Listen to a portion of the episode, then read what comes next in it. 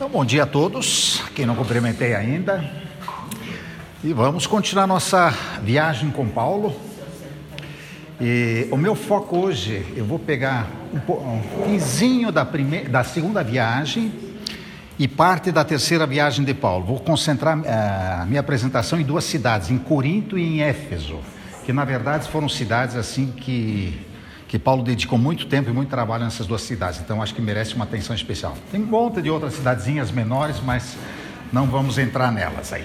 Talvez seja o caos de dar uma desligada da luz aqui na frente. Então, terminando a, segunda viagem, vamos só rever aqui rapidamente, né? Então, Paulo e Silas, a segunda viagem missionária. Grécia, Grécia naquela época ah, Tessalônica, Filipos fazia parte da Macedônia. A Grécia aí seria Corinto, Atenas, isso fazia parte da Grécia. Tá? Então, nós terminamos na nossa apresentação da semana passada em Atenas, Paulo em Atenas. Então, agora, o que, que vai acontecer? Vamos aqui lembrar, ele está aqui em Atenas. Agora ele vai aqui para Corinto, e depois nós vamos falar aqui sobre Éfeso. Só prestem atenção aqui. Você lembra aqui de Tiatira? Quem que era aqui dessa cidade? A Lídia. Lídia era daqui. Agora vão surgir dois personagens, a Aquila e Priscila, que são aqui da região do Ponto, que é aqui para cima da Mísia ainda, tá? Eles vão entrar na nossa história de hoje. Legal, então vamos lá.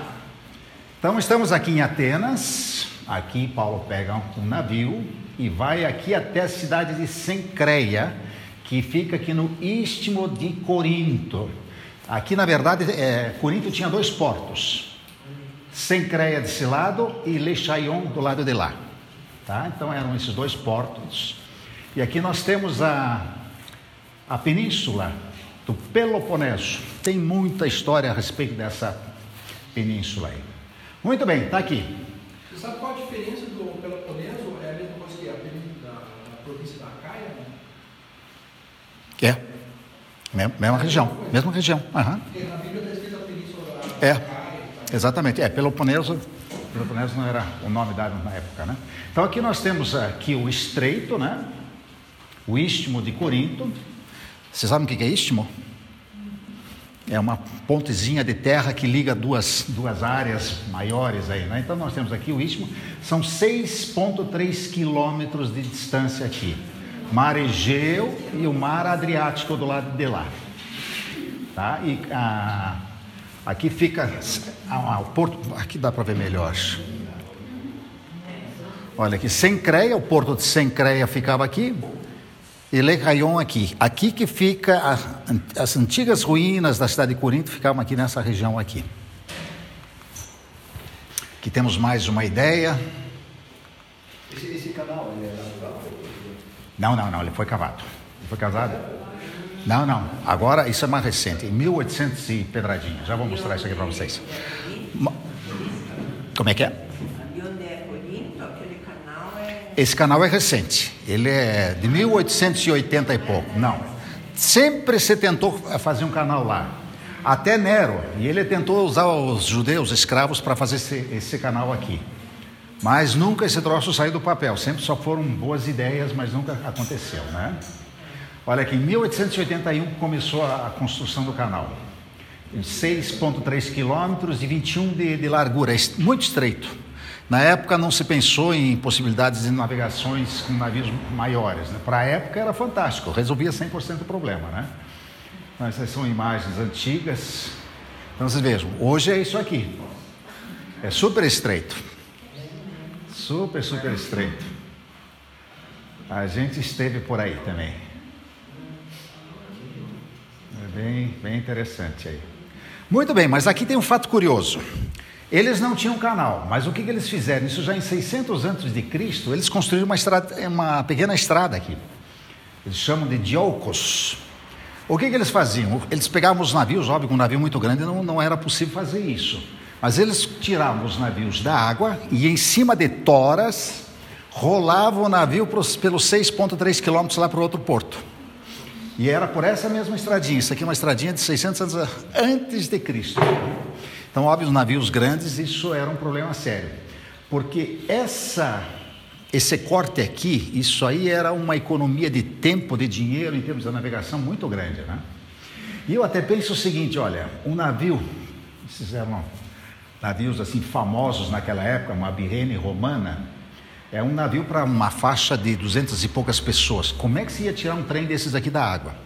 Mas a gente pega o naufrágio de Paulo, tinha quase 300 pessoas a bordo.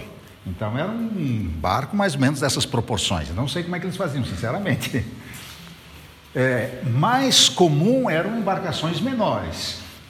Essa, inclusive, uma, uma, uma reprodução de uma embarcação fenícia, que eram embarcações pequenas e muito rápidas. Então isso ajudava muito em termos de comércio. Né? Muito bem, agora vamos falar um pouquinho de Sencreia. Então, como eu já falei, Corinto tem dois portos, Sencreia e Lixaion. E em Sencreia, o porto ele, ele era, tinha assim dois braços para dentro do mar, que vão até 150 metros para dentro do mar, assim uma forma de U. É, Paulo e Priscila, Paulo, Priscila e Aquila vão para Sencreia na segunda viagem missionária. Ali tem um, o Paulo faz um voto e ele acaba cortando os cabelos justamente em Sencreia, antes de ir para Jerusalém. É, Paulo pede à igreja de Roma para que receba um Febe, a qual hospedou em Sencreia. E aqui tem um, um detalhe uh, curioso: Paulo era de profissão fazedor de tendas.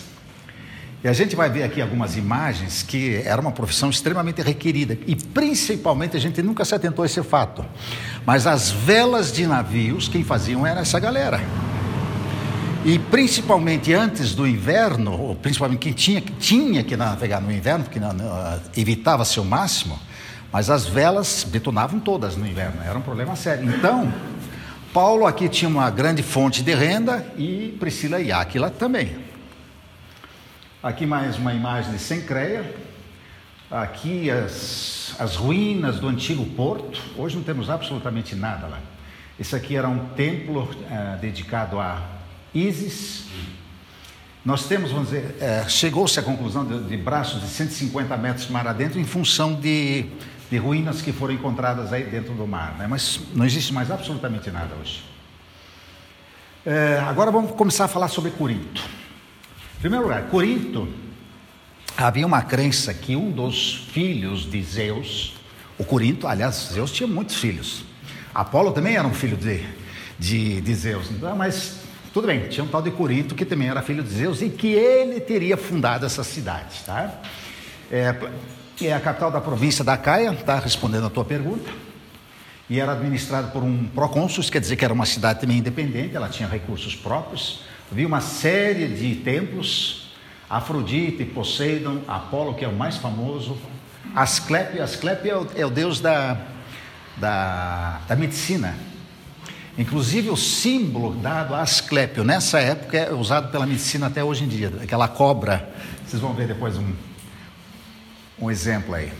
Muitos dos residentes lá eram romanos libertos, vamos dizer, ex-escravos, né? É óbvio, essa turma está procurando emprego, está procurando trabalho, e ali é uma cidade portuária que tem um baita de um movimento. Então, fantástico, vamos para lá e vamos, vamos arrumar emprego. E, e, sem dúvida, havia muitas oportunidades. Né? Só que havia um grande desequilíbrio social. Não é só hoje, sempre teve isso aí, né? Poucos ricos e muitos pobres, sendo que a metade da população era composta de, de escravos, né? Em função do trabalho no porto, esse troço ficar puxando o navio naquelas estradinhas, isso era tudo trabalho de escravo, né? eles que faziam esse tipo de, de serviço. E como todo bom porto, havia muita promiscuidade por lá. A coisa lá era bem complicada. Ok, agora em termos ainda da segunda viagem de Paulo. Então, Paulo possivelmente está meio sem grana e ele vai procurar trabalho. E nisso ele acaba encontrando Áquila e Priscila. Ah, e ele, Paulo lá reencontra Timóteo e Silas. Daí tem um detalhe, se vocês se lembram, que Paulo passou muito rapidamente por Tessalônica. E lá ele não conseguiu fazer praticamente nada, porque deu lá aquela confusão, já quiseram pegar ele, ele teve que sair correndo lá para Bereia. Mas só que ele ficou muito preocupado com a igreja de Tessalônica, aquele, aquele pequeno bebê incipiente ali. E aí aparece Tito com informações de lá, diz que a igreja está crescendo, tá legal, a coisa está muito, ah, muito bonita. Pô, Paulo fica todo, todo orgulhoso, todo feliz da vida com isso, né? Outro detalhe curioso: o líder da sinagoga local, o tal de Crispo, se converte.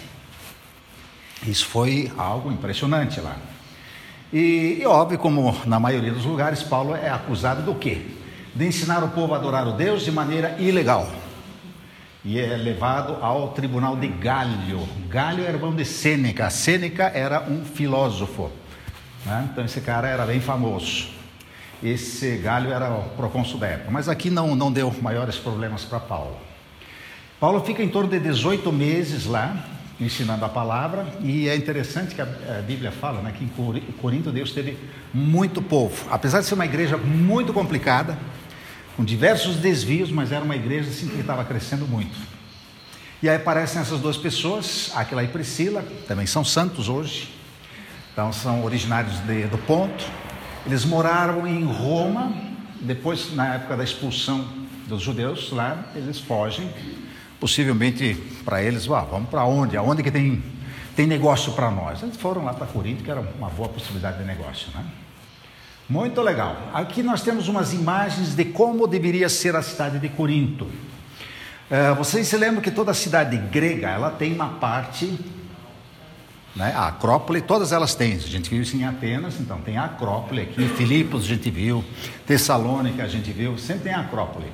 Então aqui está a Acrópole, aqui tem uma assim, uma ideia de como era a cidade. Aqui, mais uma vez, a Acrópole, templo de Apolo, e era uma cidade grande, tinha muito movimento realmente.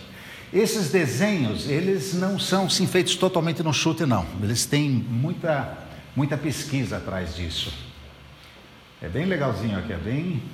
É uma cidade bem movimentada, grande. Então hoje é, estamos vendo aqui as ruínas que a gente ainda vê por lá, né? Então temos aqui o resto do templo de Apolo, né?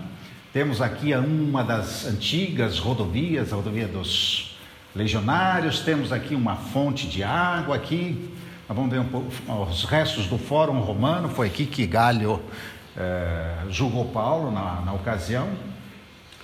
Aqui temos mais uma imagem de, do templo de Apolo e ali, ali é o porto de Lecaion, bem, bem pertinho porque o Porto Sencreia é um pouquinho mais distante, do outro lado.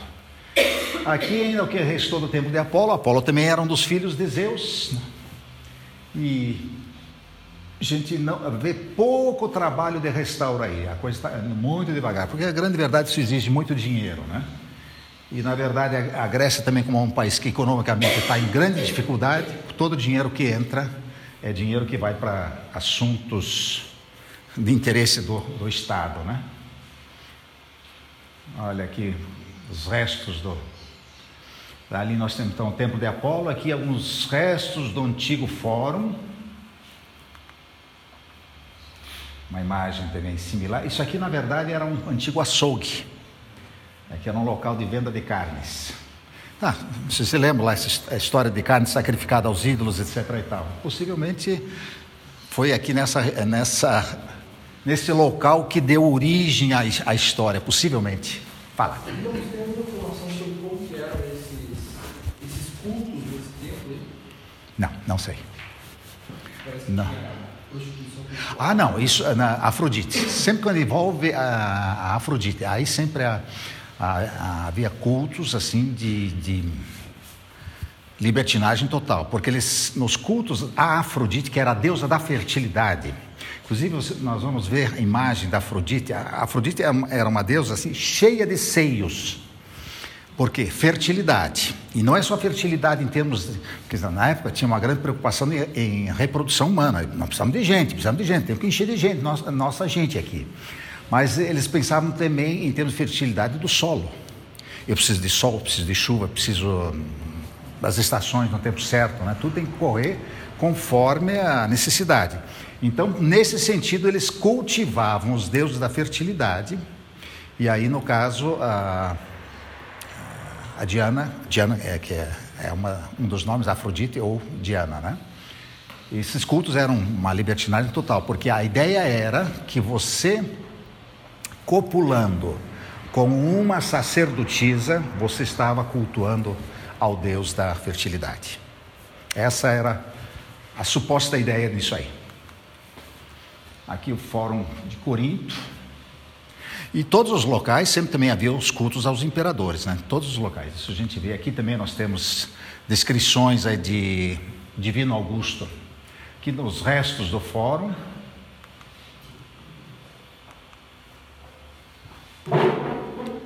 É muita pedra, muita, muita, muita pedra. Mas é, é gostoso quando a gente senta num lugar desses aí, a gente compartilha a palavra, começa a ler, você começa, parece que você Puxa vida, parece que está Paulo sentado do teu lado lá. É bem legal. Né? É muita coisa. E o gostoso é que você vendo essas imagens, você vê como tudo que está na Bíblia, como tudo isso é verdadeiro. Né? Olha aqui, ó. Fazedor de tenda. Tem emprego aqui ou não tem? Hã? Não, isso aqui, olha, era um calor miserável. Então eles tinham que fazer uns todos, você vê todos em tudo que é lugar. E com certeza, Paulo estava no meio dessa galera aí, vendendo lá. Podemos até imaginar Paulo ali, aproveitando, ó, tá aqui um, um telhadinho para sua tenda e ao mesmo tempo já, já dava o plazinho dele com respeito ao evangelho, né? A ágora, a ágora é o comércio, né? Então, nada mais é do que isso aqui, o que sobrou. São pequenos locais aí de, de comércio, né? Aqui mais alguns vestígios da Ágora. Essa aqui é aquela rodovia, é, aquela estrada dos legionários, e aqui em cima está. Eles chamam de Acrocorinto, que é a parte alta lá da cidade. Legionários eram os soldados romanos, no caso? Aqui, vocês recordam que eu, que eu comentei com vocês, eles começaram a, a perceber que dava muito trabalho sempre fazer uma estátua nova do freguês todo, então o que eles faziam? deixavam o corpo e só trocavam a cabeça. Mudou de governador, mudou de não sei o que, troca sua cabeça, pronto. Ficou mais barato e mais fácil, mais fácil fazer. É, isso aí, a gente vê muitas imagens desse tipo. Aqui tem um, os restos de um grande teatro. E aqui o pequeno teatro, né? Tem, isso eles sempre faziam os espetáculos. Aqui tem uma fonte de água Aí é um tipo de uma cisterna, né? Aqui, ó, é, o imperador, templo de Otávio, né? Aqui temos uns restos ainda. Aqui há, aqui há a menção de três imperadores: César, Trajano e Adriano. A menção deles aqui. Césares e assim vai. Olha aqui, ó. César divino, né? eu não, não, entendo nada de grego, mas há alguma coisa de divino aqui. Resumo, o culto ao imperador era algo muito, muito forte. Então, você dizer que o imperador era simplesmente mais um, né? um ser humano qualquer, o cara, isso dava um B.O. feio. Isso não podia de jeito nenhum. Aqui também fala alguma coisa de divino, não sei o quê. Eu tive a curiosidade de pegar esses imperadores, na próxima aula a gente vai ver, os imperadores eh, romanos, e peguei o nome deles, que é o nome que depois é, eles adotam no exercício da função. Todos eles têm a palavra ou de Augusto ou de Divino. Todos eles. Até Teodósio, vai, vai longe, todos eles põem o nome. Olha aqui, isso aqui é um fato muito curioso também. A Bíblia fala de um tal de Erasto, que era um procurador da cidade que se converte. Bom, a gente não, tem, não tinha nenhuma evidência que esse cara realmente é, tinha existido. Até que se descobriu, lá perto de um teatro, uma placa no chão que faz menção desse Erasto. Foi ele que patrocinou a construção da. Era um tipo assim de um, um pequeno ginásio, um pequeno teatro. Então a gente vê a curacidade da Bíblia nisso aí também, né? Havia uma sinagoga lá, esses restos aqui dessas pedras foram encontrados lá também, nos escombros lá. Isso confirma que havia uma sinagoga lá, né? E aqui agora vamos só dar uma olhadinha, agora vamos subir esse morro lá na Acrópole, Acrocorinto, porque ainda existe hoje lá. Então, essa é uma imagem lá de cima, é bonito. Uma senhora vista, então isso era até estratégico, né? Em termos de proteção, eles sabiam de longe se vinha algum inimigo ou não, né? Esses aqui são alguns muros já da época medieval, então já são muros muito mais recentes, né? Aqui temos o templo, aqui em cima ficava o templo de Afrodite, e aqui sim, aqui era aquela folia total. Onde está Afrodite, sempre, sempre dava. As festas eram bem é, orgiásticas, esse é o termo que eles usam, orgiásticas. Então temos aqui algumas uns muros medievais e três portões que davam acesso ao, ao local. Então o que temos aqui ainda de sobra do templo de, Afro, de Afrodite, pouca coisa. Aqui uma imagem de como deveria ser mais ou menos na época de Paulo. Aqui os muros medievais. Aqui já um dos, o portão mais alto, o Inner Gate, que eles chamam, Gate, Inner Gate. Aqui o primeiro portão. Aqui já um outro portão. Então tudo isso era para dificultar o acesso, né? Porque na verdade quando dava uma guerra, alguma coisa, a elite se escondia lá em cima. E daí quanto mais obstáculos, mais possibilidade de sobrevivência que eles tinham, né? Que primeiro, para subir um morro com, com todo instrumento, instrumental de guerra, mais difícil. Muito bem, aí Paulo decide ir a Jerusalém. Você lembra que ele tinha feito um voto lá em Sencreia, né? cortou cabelo, etc. e tal. Então, ele, para voltar para lá para Palestina, ele vai até a cidade de Éfeso, deixa Aquila e Priscila por lá e ele vai embora. Nada se fala sobre Silas e Timóteo, onde é que eles ficaram já? Nesse momento não é dito nada. Muito bem. Aqui temos Éfeso. Eles saíram então daqui, navegaram para cá. Éfeso. Aqui a gente já vê Éfeso um pouquinho afastado no mar. Essa cidade, na época de Paulo, ficava, eh, tinha um, um canal, eh, um braço do mar que ia até, eh, até a cidade. E isso acabou assoreando e daí inviabilizou completamente a cidade. Né? Então, muito bem, viagem de Paulo para Jerusalém, então navega para Cesareia e ela vai Jerusalém, e em seguida para a Antioquia da Síria, no final de 52. Essa viagem interessante, só é mencionada em um único versículo. Nada mais é feito, falar, a Bíblia fala sobre esse tema aí, né? Ok, então aqui nós temos o fim da segunda viagem, né? Então, Paulo sai aqui de Éfeso, vem aqui para Cesareia, daqui depois ele sobe até Antioquia, né? A base dele já era Antioquia. Na verdade, ele, Paulo nunca se sentiu muito à vontade aqui em Jerusalém. E ele, ele, na verdade, não se sentia à vontade, talvez até pelo passado, né? Envolvendo, ah, principalmente a, vamos dizer assim, a caça aos cristãos, né? Foi um período muito violento na época de Paulo, né? Muito bem, agora a gente vai entrar especificamente na terceira viagem. E aí entramos aqui no período 52 a 57. Essa cronologia a gente se baseia no livro do Andy Wright, Andy Wright. Vamos ver aqui agora. Terceira viagem. Então Paulo, eles vão para Éfeso. Aqui eu não vou entrar em detalhes aqui quando que foi escrito uma coisa ou outra, mas ele tem um período que ele faz uma rápida visita a Corinto, foi uma visita assim, num momento bem difícil da vida dele. É, o aprisionamento em Éfeso. Tem gente que contesta isso, mas há muitos indícios de que Paulo tenha ficado preso lá e a coisa foi feia. Ele realmente correu um sério risco de vida. Alguns comentaristas dizem que Paulo, Paulo na verdade cria, né, que assim, no, início do ministério dele, que a volta de Cristo era iminente também, que isso aconteceria nem ele estando vivo. Aqui ele começa a refletir seriamente sobre isso. Eu acho que se, que se Cristo voltar logo, eu já não vou mais estar aqui, que ele realmente estava vendo que a coisa para ele estava ficando cada vez mais, mais feia, né? Bom, ele é liberto da prisão, ele vai para Corinto, e depois ele acaba indo para Jerusalém no final dessa, dessa viagem, ele é preso em Jerusalém, depois na próximo domingo a gente vai falar sobre a viagem dele para Roma. Né? Muito bem, então agora a terceira viagem, saem aqui também Antioquia, passa em Tarso, dá uma olhadinha lá, família dele, tudo bem, etc e tal, vamos, vamos embora. Lá faz esse caminho que ele normalmente fazia, Derbe, Listra, Icônia, Antioquia Pisídia, é, e aí ele para aqui em Éfeso. Né? Aqui que ele concentra a maior parte do seu ministério nessa viagem. A cidade de Éfeso é uma cidade impressionante. E ela era uma das maiores cidades do reino naquela época. Estima-se de 250 a 500 mil habitantes. Gente, para aquela época isso era muita coisa. Tá?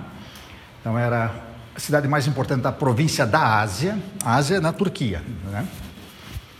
era um centro comercial entre Europa e Ásia. Centro de adoração à deusa, eles chamam de Artemis, ou Artemis ou Artemis, Diana. E ali tinha um templo que era considerado uma das sete maravilhas do mundo antigo. Era algo assim indescritível de, de lindo aquele templo. No final da segunda viagem, né, Paulo deixou Aquila e Priscila em Éfeso, ele reencontra eles. Na terceira viagem ficou dois anos e meio em Éfeso, possivelmente dois anos preso. Né? É, depois Paulo acabou deixando Timóteo aqui na cidade de Éfeso. O que, que nós temos de ruínas aqui de Éfeso? É, até as ruínas impressionam, gente. É bem interessante. Aqui a gente entra, aqui tem uma ágora, ou seja, uma área, uma grande praça. E nessa grande praça tem comércio, tem é, um monte de coisas aqui. Isso é uma área bem grande realmente. Que ainda tem uma, umas estradinhas assim bem conservadas. Temos aqui um pequeno teatro Alguns sugerem que a escola de Tirano, né, que Paulo ele ensinou na escola de Tirano, alguns alegam que era aqui no teatro, mas isso carece de confirmação. E aqui havia um pequeno, uma câmara de, vamos assim dizer, uma assembleia, uma câmara de vereadores, alguma coisa assim. Ali aconteciam todas as, as decisões pertinentes à cidade. Tá? Aqui temos a ainda o resto dessa ágora, né, os monumentos. E olha, essa pequena casa, esse pequeno parlamento, aqui foi feita uma reconstituição de como é que ele era. Realmente impressiona, era uma coisa assim bem, bem interessante. Que o pequeno teatro, isso aqui tudo existiu na época de Paulo, né? Paulo com certeza andou por aí, passou por essas ruas, sentou nesse banco, bateu papo com muita gente, brigou com muita gente, defendendo a sua causa aí, né? Olha, impressiona aqui, olha. Tudo cheio de mosaico aí, né? Tudo coisa muito bonita aí. Olha aí os detalhes. Coisa de dois mil anos aí ou mais. Aqui o templo de Adriano, ó. Imperador Adriano, culto aos imperadores. Isso era obrigatório nas na, naquelas cidades. O que nós temos ainda dos restos do templo de, de Adriano está aí. É, e olhem os detalhes, gente. Olha só todos esses detalhes. É algo impressionante. Né? Chama realmente a atenção o que, que essa galera fazia. Aqui temos uma fonte de água, fonte de Trajano, sempre em homenagem a um imperador, né? E aqui, vocês já sabem, os banheiros públicos, né? Esses é, já tem um padrão em, em todos os lugares, né? Aqui tem uma casa, é, uma casa famosa, é, Terrace House. Temos alguns, é, sem dúvida, uma pessoa muito rica lá. Temos alguns restos dessa casa. Olha os detalhes dela. Isso é um negócio de dois mil anos, olha aí.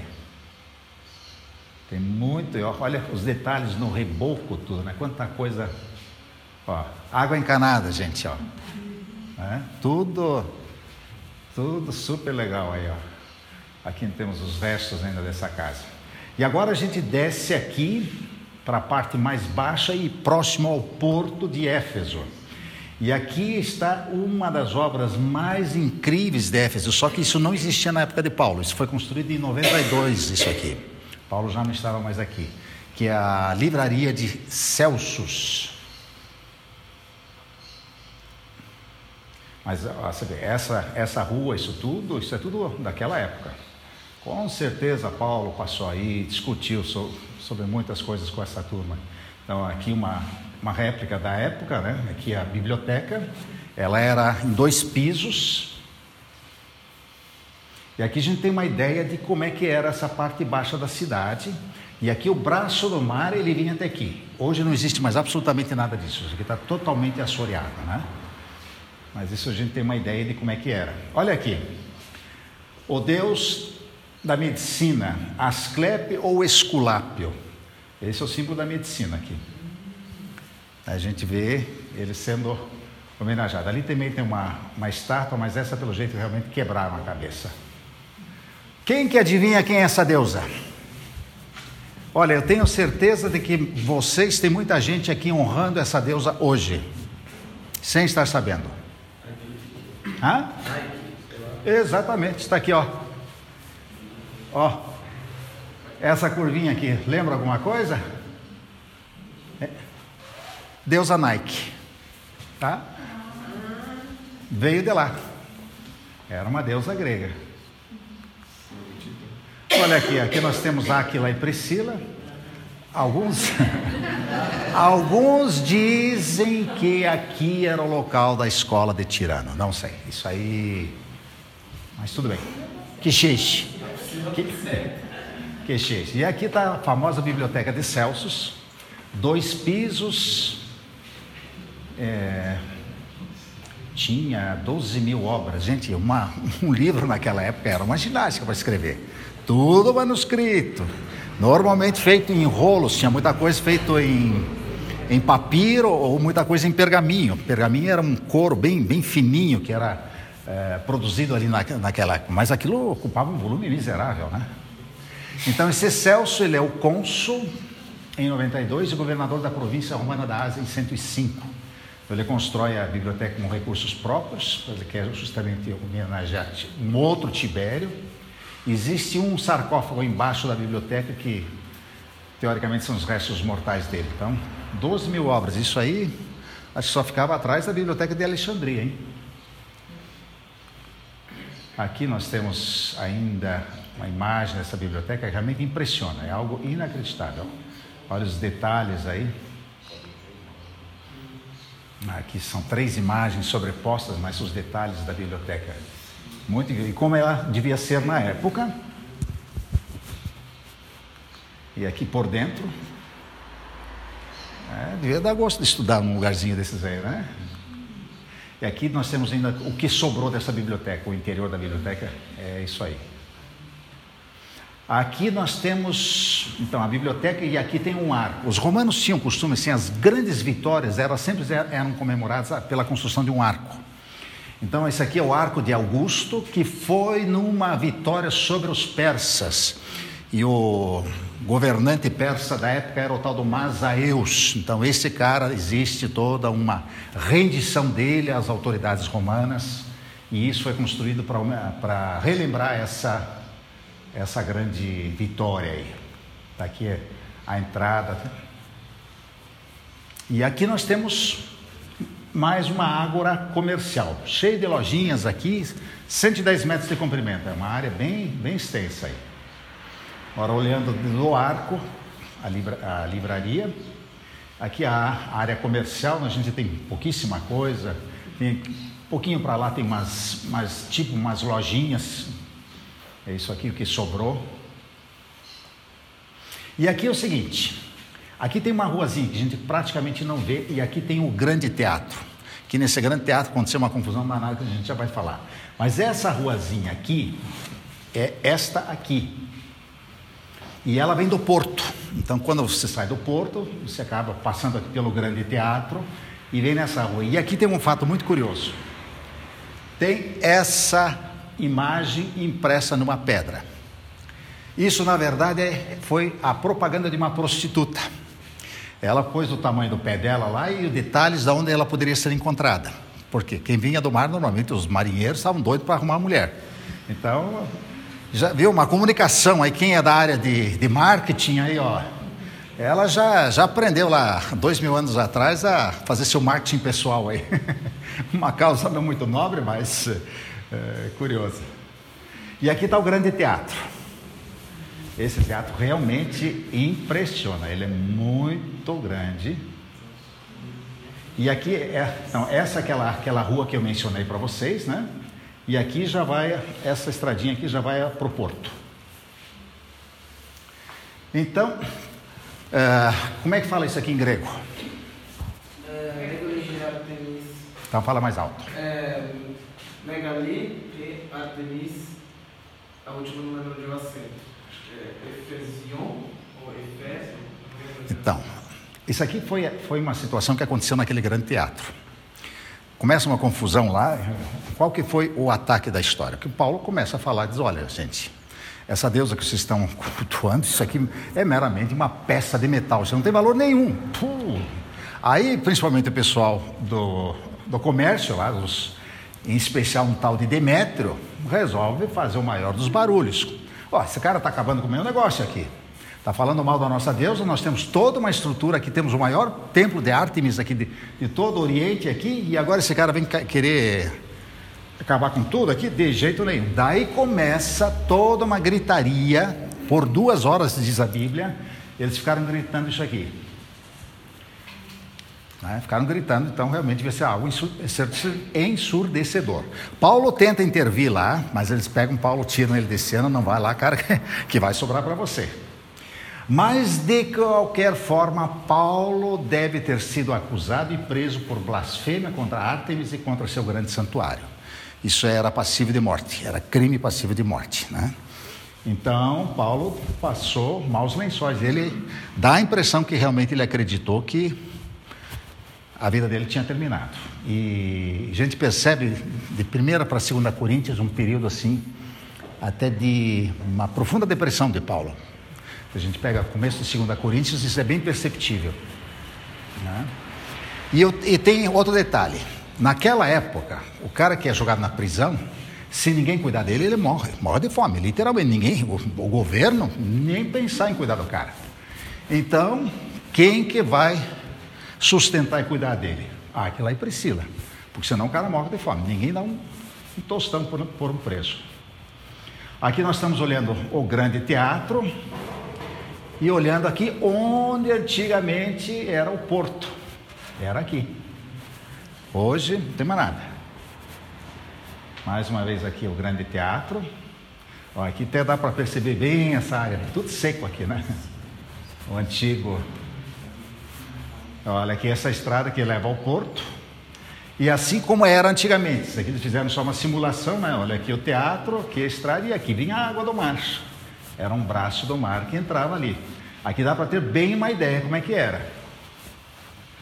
Né, vendo aqui do, do teatro, o palco do teatro e, e essa aquela, aquela ruazinha que vai lá para o porto.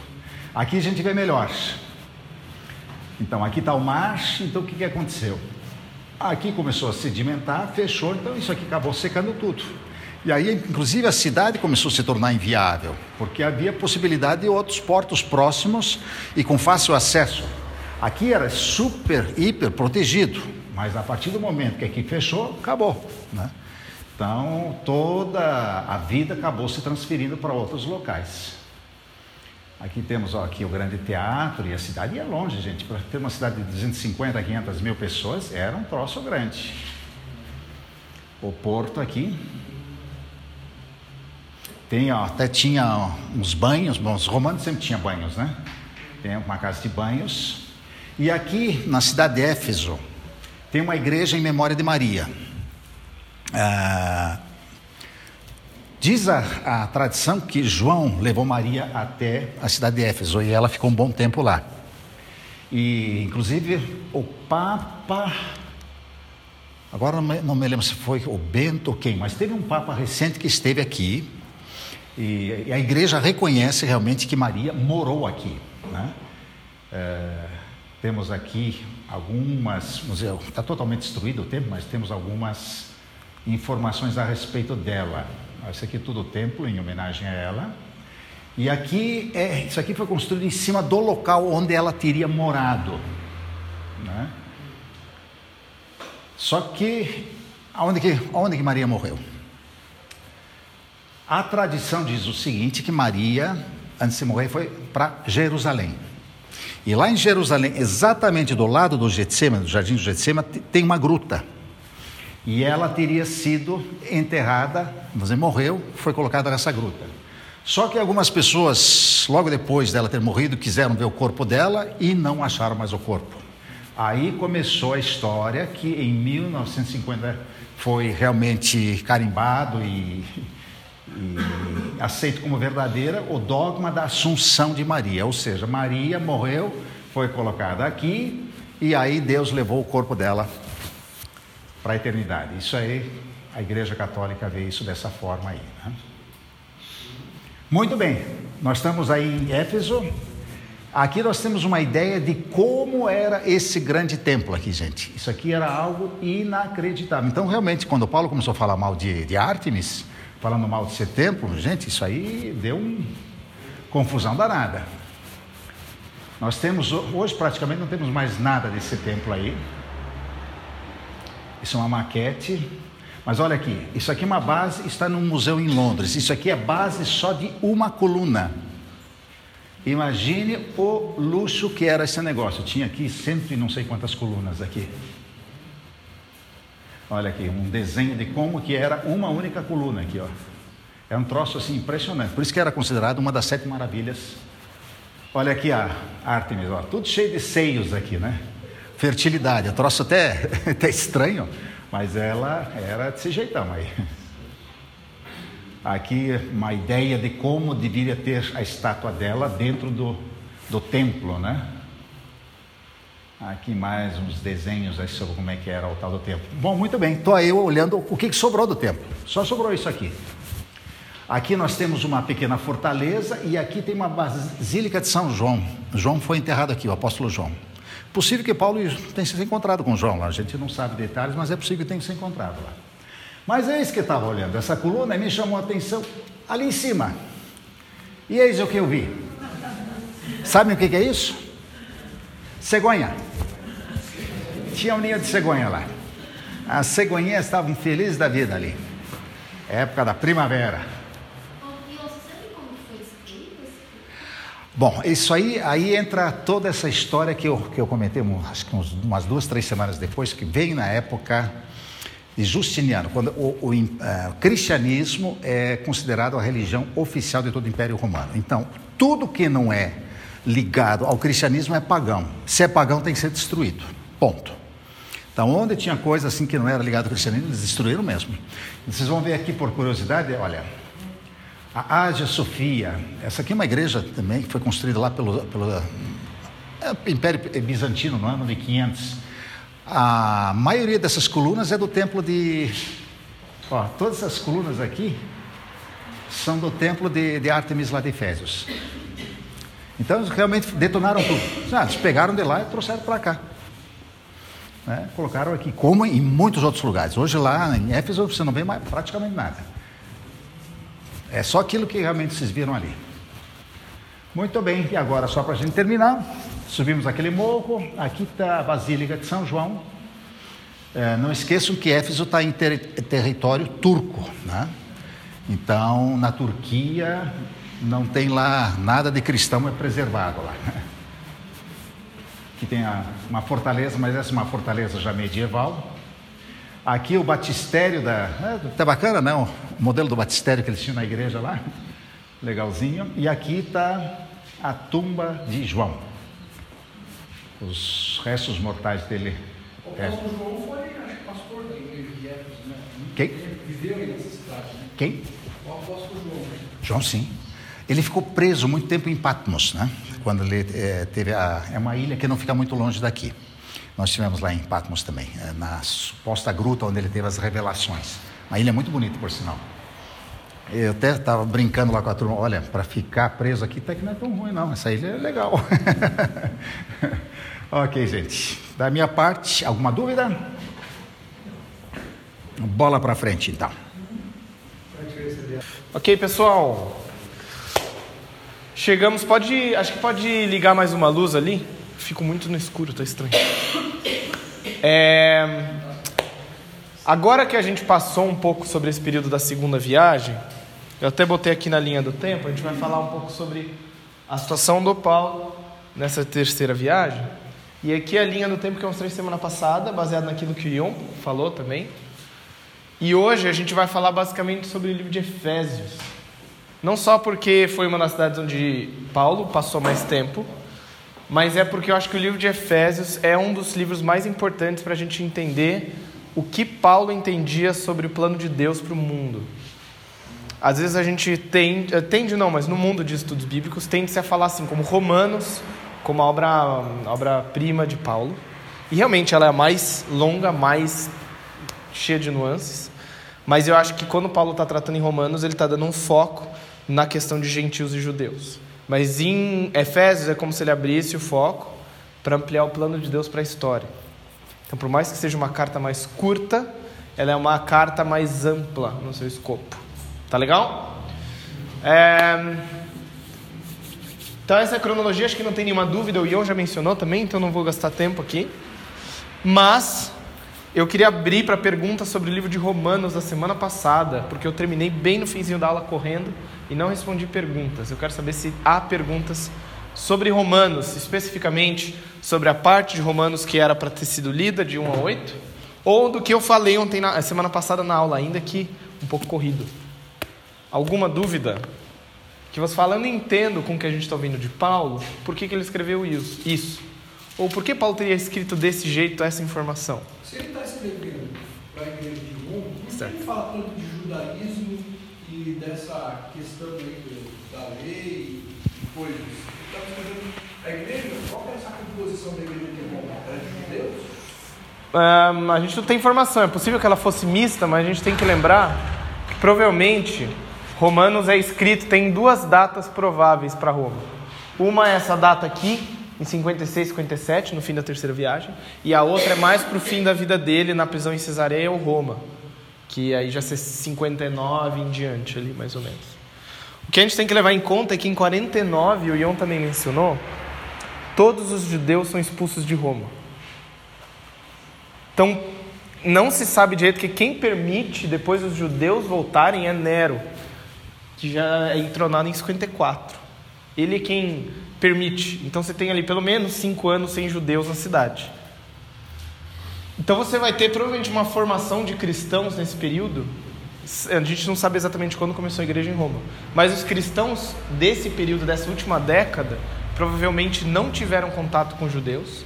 E é provavelmente é uma opinião que alguns estudiosos têm. Paulo está querendo precaver esses cristãos de acharem que o cristianismo é uma religião simplesmente de gentios e não tem nenhuma relação com os judeus. É como se fosse assim: os judeus estão sendo amaldiçoados por Deus porque eles não reconheceram Jesus. Tanto é que o tom de Gálatas e Romanos estão lidando com o mesmo problema, que é essa linha, onde se põe a linha entre judeus e gentios. Mas o tom de Gálatas é: não sigam a lei, porque a lei não é o que vai trazer salvação para vocês. É muito claro nisso. Qual é a origem provável da igreja isso? Ah, Aquila e Priscila, Aquila e Priscila voltaram, né?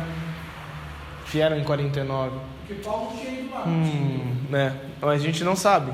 Pode ser que a igreja já tivesse estabelecida antes de 49, mas a gente não tem muita informação. Até onde eu saiba, né? Eu posso estar esquecido de alguma coisa. Ou posso estar não, não saber. É, mas acho que essa relação de judeus e gentios é muito importante Paulo estabelecer assim. Os judeus não são um povo que Deus está exterminando da terra. É o Romanos é o livro mais importante para o antissemitismo do século 20, 21. Porque Paulo está falando, a eles foram dados os oráculos de Deus. É um povo que Deus ainda tem interesse para o futuro. Então não é nossa função determinar se eles são malditos de Deus ou não. Isso é muito importante. É um tema contemporâneo muito importante. Então Paulo está escrevendo para uma igreja que não tem relação com judeus, talvez próximo da gente. Nós que, sei lá, aqui eu não tenho amigos judeus ou colegas judeus. Mas é, um dos perigos dos cristãos, conforme eles vão se afastando da relação com o judaísmo, é você criar assim: o judaísmo é é uma religião que teve a sua origem nas revelações de Deus, mas eles abandonaram a Deus, portanto Deus castigou eles, ou Deus abandonou eles, ou Deus está trazendo alguma coisa. Né? É, um, é uma linha muito tênue. É uma linha muito tênue. É, eu acho que essa seria a minha resposta hoje. Assim, por que, que Paulo escreve tanto, fala tanto sobre judeus? Ele fala ali 9 a 11, ele enfatiza qual que é o plano de Deus para os judeus. Né? Ou talvez alguém que tivesse ali tivesse perdido contatos judaicos, ou a igreja tivesse perdido os judeus que eram da igreja anti- antigamente. Então essa relação não tem judeu na cidade. Ou pelo menos próximo dali não tinha judeus.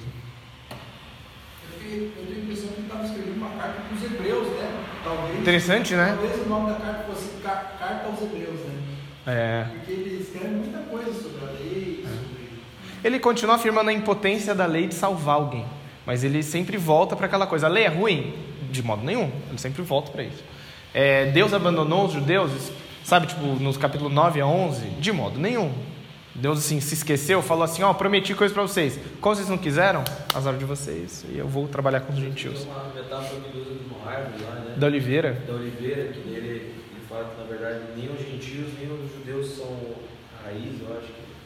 Eu não lembro. O que eu lembro é que ele fala que tem... Jesus é o, é o fundamento, Sim. de maneira geral. Não é nem pro gentil que está chegando agora se achar que É. tá- O que ele fala é que Deus pegou galhos da oliveira braba, implantou, fez aquele processo que o pessoal de agronomia entende, você tentar conectar galhos, né, numa planta, que ele enxertou, conectou, né? nossa, eu, tô, eu tava esquecendo o verbo, é um verbo muito bom, enxertou, é, esses galhos numa oliveira cultivada. Então ele fala, se os galhos da cultiveira, da cultiveira, oliveira, cultiveira olivada, da oliveira cultivada, não foram preservados, e é bom lembrar dessa coisa da expulsão dos judeus e desse processo, do que está acontecendo com os judeus em, em Roma, né?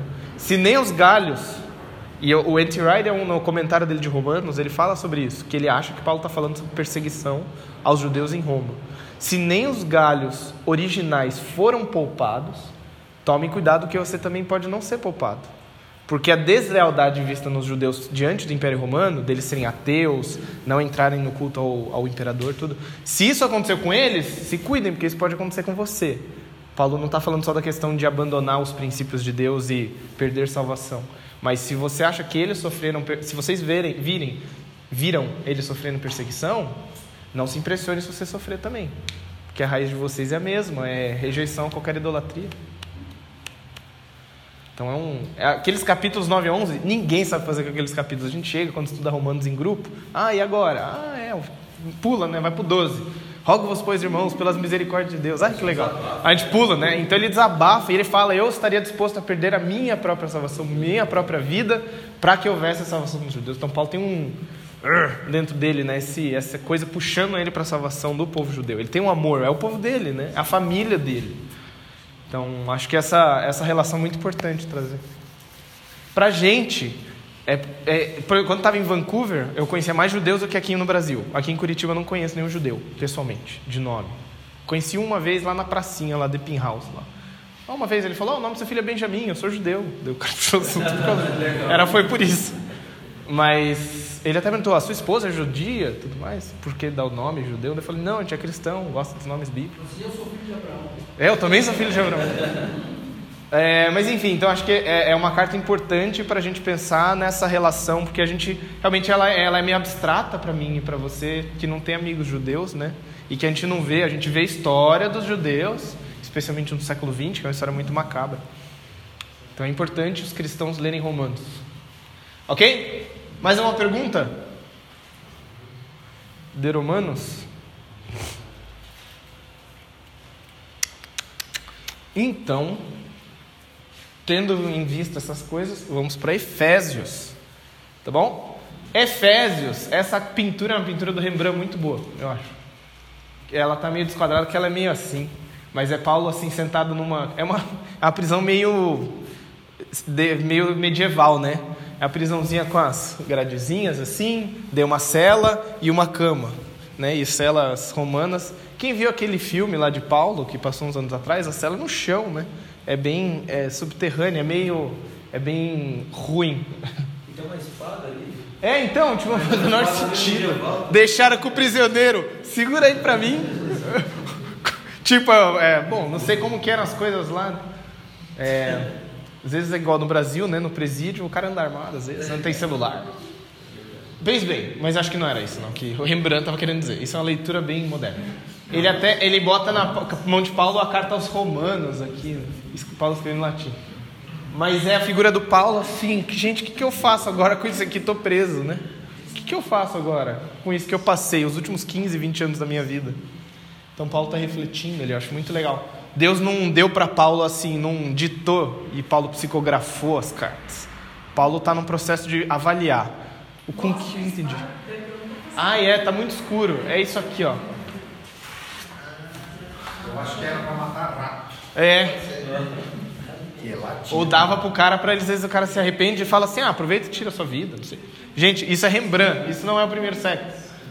É uma espada medieval para começar, né? Então, enfim, mas essa figura me ajuda a lembrar que Paulo, ele tá todas as coisas que ele escreve, ele está articulando a experiência de vida dele, a herança do, do, do Antigo Testamento, conectando aquilo com a vinda de Jesus e o plano de Deus para o mundo. Então Deus não deu uma informação totalmente moldada para Paulo sair psicografando. Não é assim que a Bíblia vem. A Bíblia vem sempre mediada por experiências humanas. Então a gente tem que entender bem as experiências humanas dos autores, dentro do possível, para entender a palavra de Deus. Tá? Carta aos Efésios. É uma carta muito, muito, muito, muito, quase, é, quase uma das mais discutidas de Paulo. Não discutida no sentido de temas, mas quem escreveu, para quem escreveu, qual é a data, qual é o local de origem, qual era o propósito. Porque ela é uma carta que Paulo simplesmente está grato por, por, pelos, pelos Efésios e desenvolve uma narrativa como se fosse um grande drama, uma grande narrativa épica do que Deus fez pela humanidade. E uma das coisas interessantes é que provavelmente o N.T. Wright acredita isso, eu me sinto dividido, porque ele fala que acha que o livro foi escrito entre 55 e 56 quando ele está preso em Éfeso. Outros autores acham que foi na prisão dele em Roma, ali fim da vida, Cesareia ou Roma, 59 64. O que a gente sabe é que Paulo deixa bem claro na epístola, na carta, é diferente, diferença de carta e epístola na antiguidade, epístola elas são mais diretivas e curtas, tá? Quando a gente usa essa palavra epístola na Bíblia é por isso. É um aprisionamento que ele fala que ele é um prisioneiro no Senhor, que é um prisioneiro em correntes, ele sempre usa essa linguagem, então ele está dando a, esclarecendo a situação dele. E os lugares que a gente sabe que Paulo foi preso são esses três, presos por um período estendido. Né? Agora, existe realmente uma grande discussão. Um, bem ampla. Se Paulo escreveu Efésios ou não, que isso na academia é uma divisão muito grande por causa de análise de estilo, e eu vou falar mais na semana que vem sobre isso, porque as últimas cartas dele, as pastorais, Timóteo, Timóteo Tito, elas são cartas que realmente elas são mais distintas no estilo. Tem toda uma análise de computador, se você pega as cartas de Paulo. Eu não acho que é argumento suficiente para você falar, essa carta é de Paulo, essa não. Porque eu e você temos a experiência no mesmo dia fazer um trabalho da faculdade, fazer um uma escrita para um e-mail, um bilhete de compras, uma poesia. A gente escreve estilos diferentes. Você achar que na antiguidade as pessoas eram tolas o suficiente para saber escrever só um estilo é uma prepotência muito grande moderna. Então, Paulo muda o estilo dele, eu acho, em Efésios no fim da vida, por causa das experiências de prisão dele. Tem uma área de estudo sobre isso, sobre aprisionamento e mudança de perspectiva de vida e de escrita.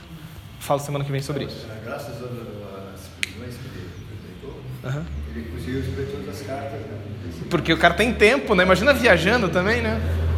E, e, a prisão te ajuda a refletir, né? Depois, semana que vem, a gente vai falar mais sobre isso. Acho que o Ian vai comentar também.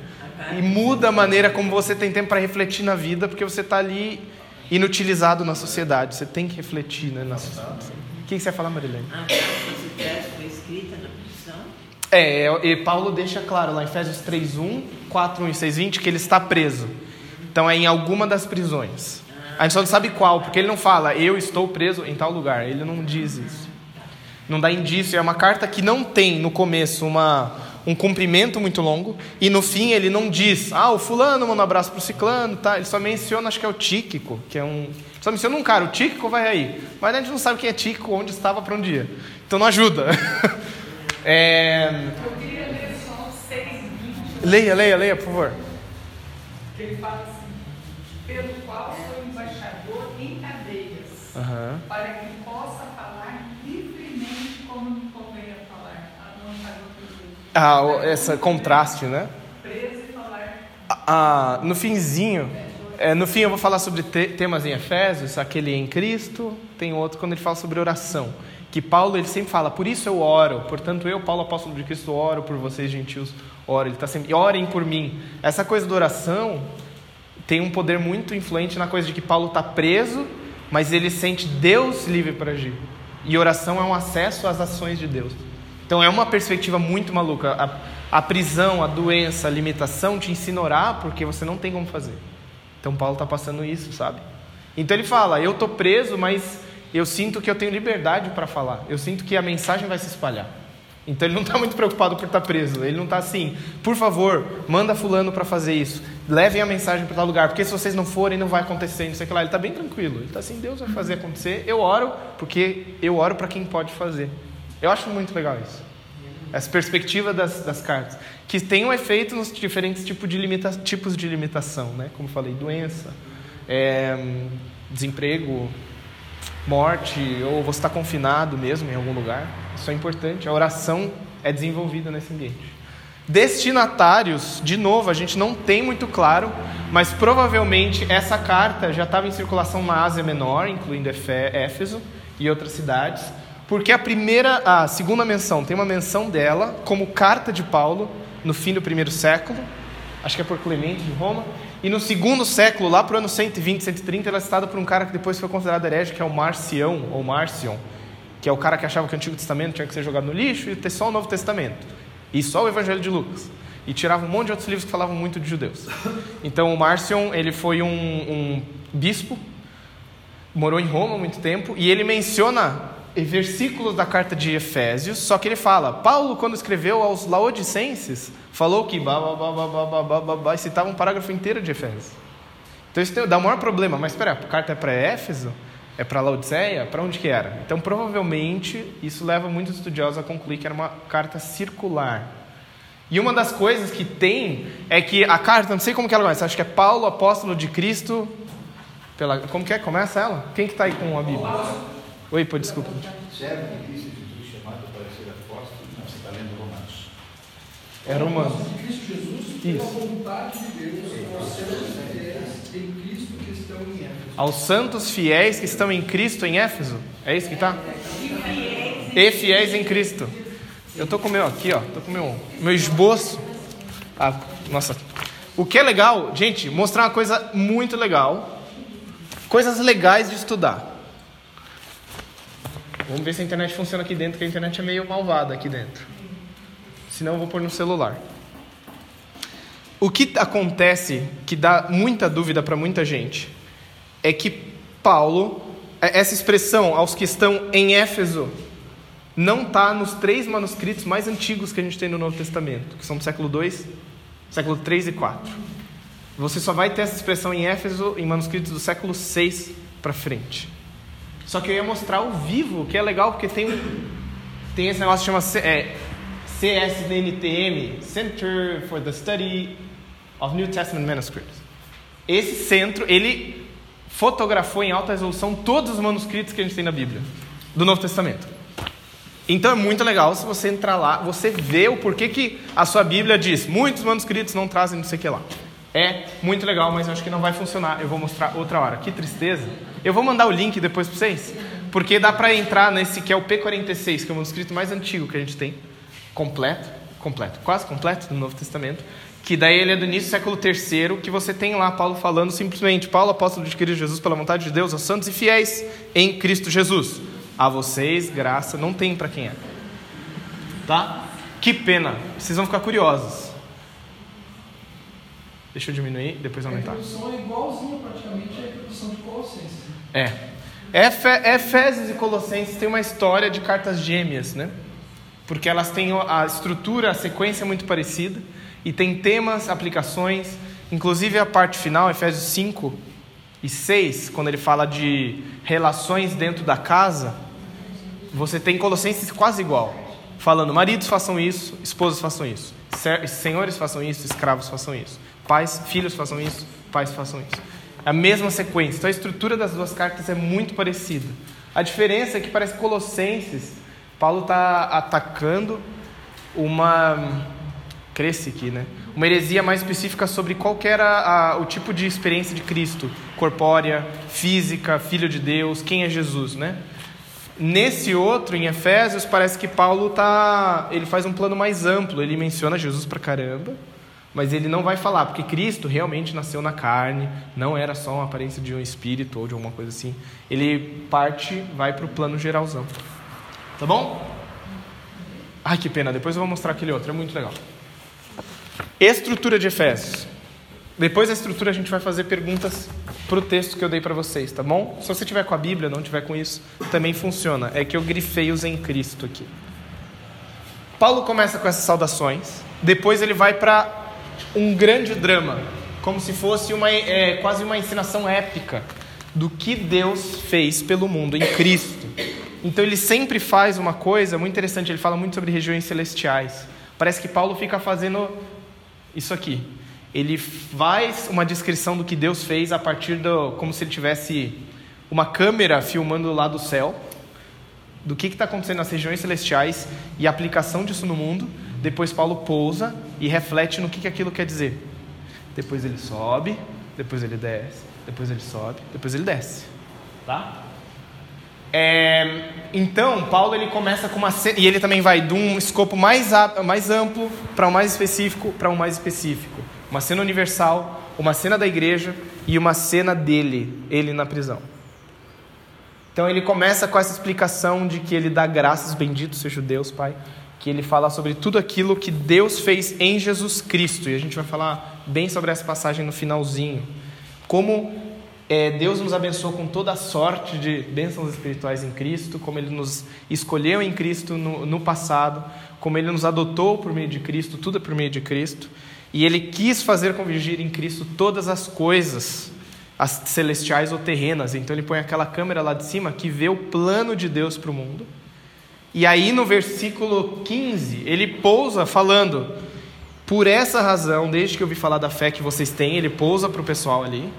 Ele vai falar: Eu não deixo de dar graças por vocês e oro para que Deus abra os olhos do coração de vocês para que vocês vejam todas as bênçãos e heranças que vocês têm em Cristo.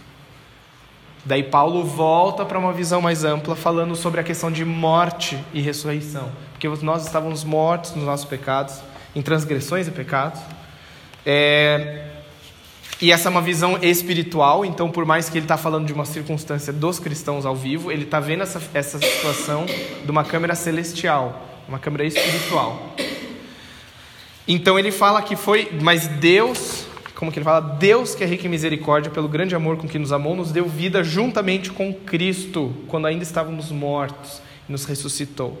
Pela graça vocês são salvos, não pela, é, pela fé, não por obras para que ninguém se glorie.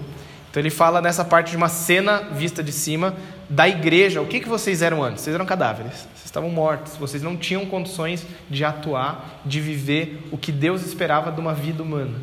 Mas ele ressuscitou vocês em Cristo, vocês têm condições de viver uma vida humana. E depois ele pousa de novo e faz uma reflexão local. Por isso é que o que Deus fez com essa ressurreição tem uma implicação para a relação da igreja de vocês entre judeus e gentios. Deus quebrou os muros que existiam entre os grupos, porque a vida não vem por qualquer atuação, seja da lei, seja dos empenhos morais, seja de judeus, seja de gentios. Foi Deus que agiu. A implicação disso existe união entre vocês. Deus salvou um grupo misto, não um grupo único de judeus ou único de gentios. Depois Paulo vai para a cena espiritual dele na prisão e vai falar sobre como ele é um apóstolo que está em cadeias e qual que foi o ministério dele. Por isso que ele insistiu em pregar para os gentios. Por isso que Deus está conduzindo a vida dele. E depois ele pousa e faz uma ode, um ode final para essa cena, que ele fala. Cadê a parte bem bonita?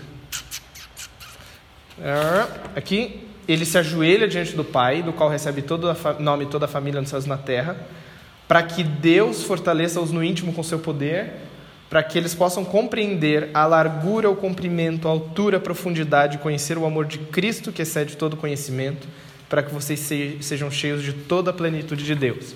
E ele fecha com o- a benção final ali, a oração final. Aquele que é capaz de fazer infinitamente mais do que tudo que pedimos ou pensamos, de acordo com o seu poder que atua em nós, a ele seja a glória na igreja e em Cristo Jesus por todas as gerações, para todos sempre. Amém. Ele fecha o drama, a cena que ele faz assim. Tudo que Deus está fazendo é com o objetivo de que em Cristo e na igreja o nome dele seja glorificado. Tá? Então esse é como se fosse assim, Paulo faz um, um escopo que vai lá da eternidade passada em que Deus escolheu aqueles que estariam com ele em Cristo, até o Espírito Santo ser o selo de garantia para o fim dos tempos. Ele vai entrando na espiral, ele faz esse caminho assim, né? Tá? Mundo, igreja em Éfeso, Paulo, e depois ele volta para a audiência dele em Éfeso falando que Deus revele a vocês, no íntimo de vocês, qual é a largura o comprimento do amor de Cristo. Beleza? Segunda parte, então, Paulo fala quais são as consequências, ou seja, esse drama, essa história, o que acontece quando essa história é incorporada, ou seja, ela ganha carne e ação. Essa história vira uma ação. Quando vocês viram o evangelho, Paulo vai falar, o primeiro passo disso é que vocês vivam com unidade, tendo um só, vocês têm um só espírito, um só Senhor, um só batismo, todos vocês receberam a mesma coisa em Cristo. Portanto, vocês têm que viver como um. E aí ele faz uma comparação da antiga e da nova vida, comparando essa luz e trevas, essa linguagem de luz e trevas. E depois ele vai falar sobre como a igreja tem que revelar que ela é luz por meio da sabedoria, que daí vem aquele versículo que a gente decora quando é adolescente. É, remindo o tempo, pois os dias são maus. Ele fala assim, né? Por, é, busquem. Qual é a versão da NVI? Porque eu vou falar a revista atualizada.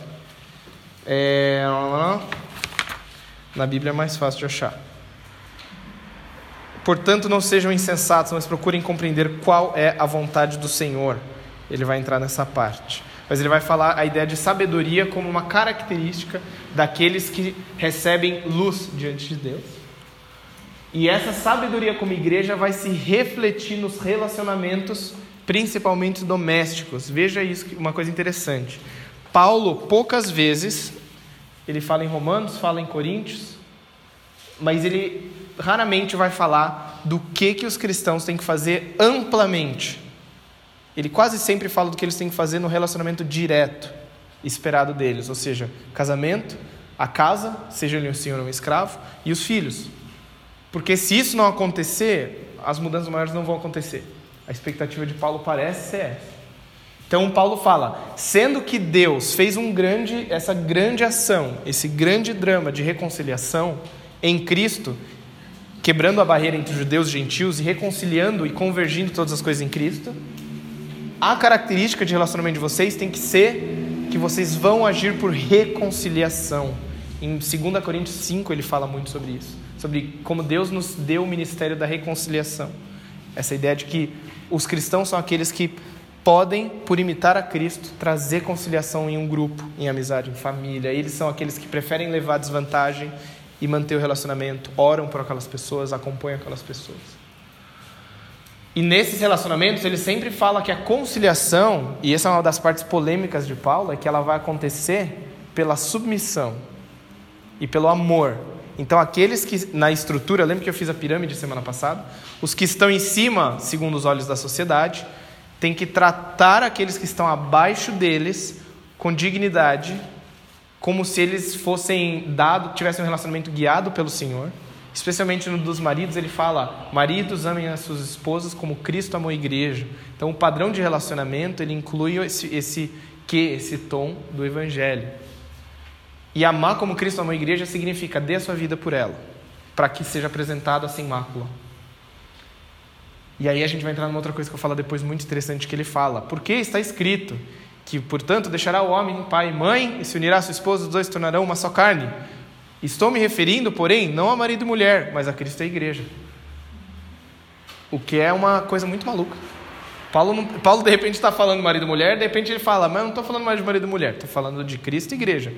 Cristo e igreja tem um relacionamento de união que reflete o relacionamento de Adão e Eva pré-queda. Aquela união perfeita, Vamos falar mais sobre isso. E aí ele fala, ah tá, conciliação, os de cima se sacrificam pelos de baixo na estrutura social e os de baixo não lutam para que eles não sejam oprimidos. Quando Paulo escreve para mulheres, mulheres submetem-se aos seus maridos, a gente acha assim, beleza, se o cara é um cara legal, tudo mais. Mas Paulo está falando isso para mulheres que podem ser casadas com cristãos e casadas com não cristãos, com caras que realmente são abusivos. É, na, na sociedade antiga ainda pior, porque você não tem leis que protegem. E Paulo fala, não é seu papel, não, não lute para destruir isso. Por quê? Porque você pode perder a sua vida fazendo isso. Paulo é um cara muito estranho, porque ele fala sobre submissão aqui, mas em Gálatas 3 ele fala: porque em Cristo não existe homem, nem mulher, nem livre, nem escravo. Não é maluco esse cara? Você fala assim, tá, Paulo, mas é, para fazer qual? Qual que é? Dá uma raiva? Podia, Paulo, podia ter um perguntas e respostas com Paulo. Então vai ter fila para falar com ele no céu. Mas acho que a questão tem muito a ver com aquela pirâmide que eu falei semana passada. E Paulo fala: o objetivo, lembra que eu fiz? Eu não vou reescrever tudo, mas honra, vergonha. Tá? E Paulo fala que em Cristo todos têm um acesso a Deus. Sendo que a mediação dessa estrutura aqui, o topo, o imperador, tinha acesso a deuses, né? Aqui no caso, ao divino, vamos chamar assim. E Paulo fala: todos vocês, não importa, a estrutura social não determina se você tem acesso a Deus. O que determina é se vocês estão em Cristo ou não. É isso que ele vai falar. Então, o ponto dele, Paulo está falando sobre diretamente essa relação com Deus, mas ele fala: nas relações sociais, Não lute para que essa seja o determinante do seu status diante de Deus ou diante de dignidade. Porque isso aqui é secundário e vai cair uma hora. Isso aqui não vai, não gaste todas as suas fichas em mudar isso aqui. Pode ser que mude, se você tem oportunidade. A gente está num outro momento cultural, que a gente tem uma democracia, tem outros, outras maneiras de jogar o jogo social e político. Mas na época de Paulo não tem, não tem mobilidade. Então Paulo fala: não mexa nisso, porque a sua última identidade não vem da esquerda, vem da direita. Fim. É muito pesado. Tem muita gente que fala, mas esse Paulo é um retrógrado, esse Paulo é um hiperconservador. Mas o ponto de Paulo é que ele está lidando com uma sociedade sem mobilidade, isso é um fator. E o segundo, que eu acho que nós temos que aprender, a gente que quer viver como igreja relevante, é não gaste todas as suas fichas do lado esquerdo. Não gaste todas as suas fichas do lado esquerdo. Porque a ficha, a, a, o lado esquerdo muda com muita facilidade dependendo do César que vem. A gente muda uma lei, que pode ser mudada daqui a 10 anos, a gente tem que tomar muito cuidado com, com isso. Quando a gente quer ser relevante, é importante, e é importante a gente dar voz aos que não têm voz, proteger os que não têm proteção. Mas isso não vem com a ideia de que nós vamos conseguir trazer uma estrutura política ideal, bíblica. A gente não tem muitas diretrizes disso. Qual é uma, um sistema político? Então eu tenho muito medo de políticos que usam o nome de Deus para falar que aquele sistema é o sistema político dado por Deus. Eu tenho muito medo disso. Paulo não faz isso. Fala-me. Voltai. Aos italianos. Ele diz no capítulo 3 sobre a submissão Sim. às autoridades. Submetam-se às autoridades, sim. E aí? Essa questão da submissão da mulher se submeter, quer dizer, estrutura social né, que estava Tá. estabelecida, que era a, a família da época, Uhum. a cultura, né? Fala para as mulheres submeterem ao seu marido. E fala para todos submeterem a, última instância, que é a César, né? Ele estava escrevendo Tá. para os que moram em Roma.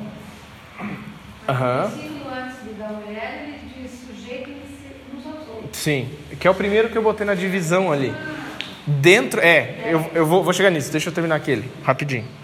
Eu acho, eu acho, porque o problema de- da palavra autoridade, que era uma palavra que Paulo inclusive usa em Efésios para falar dos poderes e autoridades e potestades, toda essa linguagem, é uma linguagem que Paulo usa de propósito para falar coisas visíveis e invisíveis.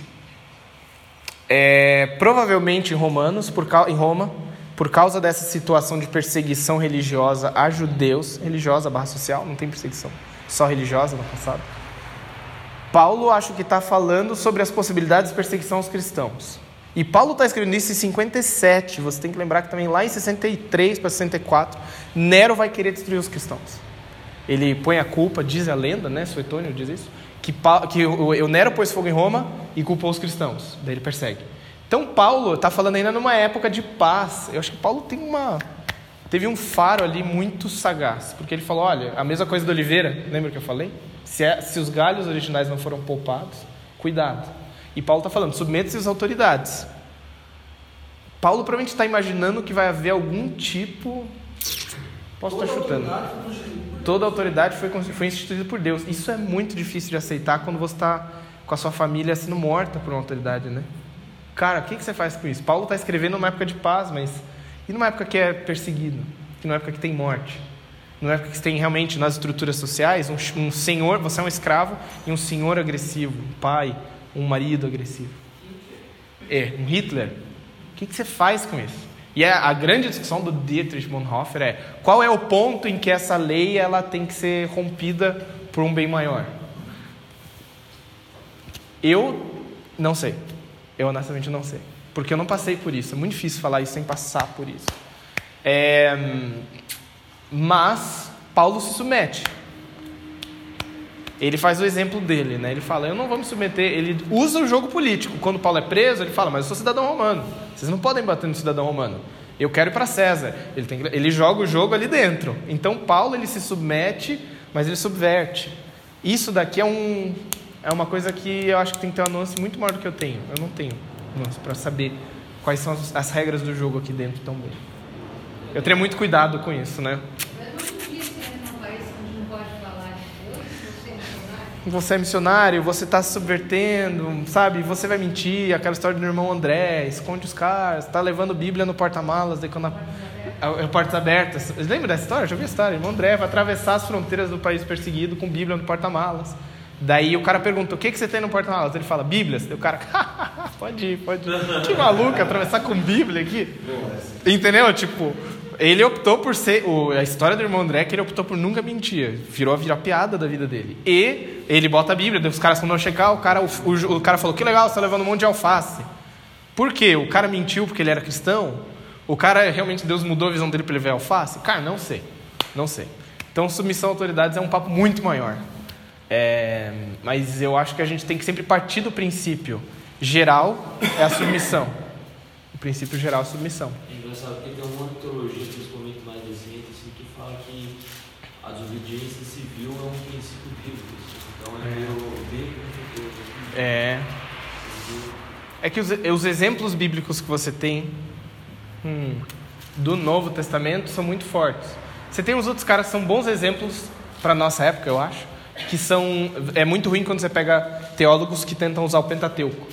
Ah, Deus quer que na área pública seja proibido isso. Deus quer que isso seja pena de morte. Deus quer que essa é a tendência, né, em muitos, muitas teologias públicas. Mas as melhores teologias públicas são aquelas que representam o que o Novo Testamento fala, que nós estamos em exílio. Então é Daniel, você tem que falar quem é José. Esses são exemplos bíblicos que estão no exílio, num lugar que tem uma religião oposta deles os exemplos dos três amigos de Daniel é uma boa. Curvem-se todos diante da estátua de Nabucodonosor com o suor da trombeta. Os três não se curvaram. Aquilo era fundamental para a fé deles. Então a regra de dedo que a gente aprende, que eu acho que é válida, é submissão às autoridades, a menos que isso implique insubmissão a Deus. É um ponto de partida. Né? Mas Paulo, por exemplo, Paulo faz isso. Paulo fala: Eu me submeto a vocês, mas eu não posso parar de pregar. Então você vai preso. Então eu vou preso os, os amigos de Daniel, Sadraque, Mesaque e Abednego. Vocês têm que se curvar diante da estátua, mas eu só posso prestar culto ao Deus de Israel. Então vocês vão para a fornalha. Então vamos para a fornalha. Então eles se submetem e subvertem, submetem e subvertem. É uma coisa na relação familiar. Também. Exatamente. Se a relação é abusiva, por exemplo, o marido é louco, sei lá, Uhum.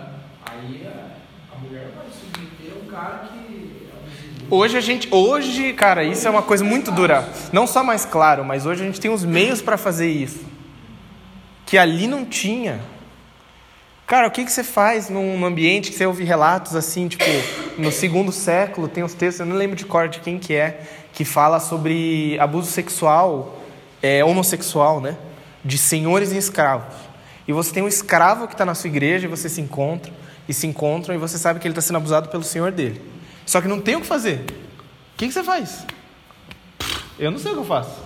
E você sabe que aquele cara que vai te entregar ceia foi abusado sexualmente aquela semana, e na outra semana também, e na outra semana também. O que, que você faz? Não tem polícia Ministério Público. Não tem polícia e Ministério Público. E Paulo fala, é, submeta-se. Cara, isso daí para mim é uma assim, cara, isso é. Me dói como personagem moderno. Falar assim, não, não, não, não, não pode. Mas é porque a gente tem um sistema, a nossa mente funciona dentro da nossa estrutura que é, tem a quem recorrer. Naquele caso não tem. A não ser que você reconheça a violência. E Paulo fala, não recorre à violência. Então a gente está numa época muito boa, em uma certa medida de prestação de contas. Enfim. É, e enfim, depois dessa parte, Paulo fala sobre. Depois dos relacionamentos domésticos. Ah, calma, você tinha uma pergunta. Antes de entrar ali. Ah, tá, que submetam-se uns aos outros. Nessa parte, eu até botei aqui o 5,21. Porque geralmente as Bíblias, se você olhar na sua Bíblia, o cabeçalho está no 5,22 em diante. O que é, ajuda a confundir a nossa cabeça. E porque o parágrafo do, dos manuscritos gregos está no 21, então você tem que seguir a Bíblia. O, o começo de parágrafo é: portanto, submetam-se uns aos outros. Maridos, amem suas é, esposas, submetam-se aos seus maridos, blá, blá, blá, blá. Maridos, amem suas esposas. Os dois mandamentos são: submetam-se uns aos outros no Senhor. O que, que isso quer dizer? No relacionamento seu diante de Deus, você está em obediência a Ele. Então eu, como marido, eu não sou o topo da autoridade na minha casa. Essa pirâmide aqui é estrutural do, do império, mas na casa, o pater famílias, que a gente chamava, o pater famílias, ele é como César dentro de casa. Então o pai está aqui, os, os eu nem sei qual é a ordem aqui agora, não vou me arriscar. Não sei se é filhos, homens e mulheres, depois, ou se é mulheres e filhos. Imagino que seja mulheres e filhos. E por último, escravos. Eu não sei ali, então não vou me arriscar, não sei de cor. Eu não sei de cor. Então, pater famílias tem a função, igual aqui, ao, ao César. Então, ele é autoridade inquestionável. Mas em Efésios, Paulo fala: você presta contas a Deus. Então você obedece o que Deus fala. O que Deus fala? Você não tem direito de explorar os que estão abaixo de você. Você vai se sacrificar para eles, especialmente sua esposa. E os filhos, depois ele fala. E se você é um senhor, aos seus escravos. Então o pai de família não escapa de, de todos os lados. Ele é o que presta maiores contas a Deus. Então ele não está imune. Ele não está assim, ah, no sistema social a gente deixa bater no escravo, deixa bater no filho, deixa bater na mulher. Não, mas você vai prestar contas a Deus. O que é muito pior. Assim, o que é muito mais sério. Então ele está, e submetam-se uns aos outros é muito sério. E submeter é, diante de Deus, eu tenho função de serviço, imitar o amor sacrificial de Cristo.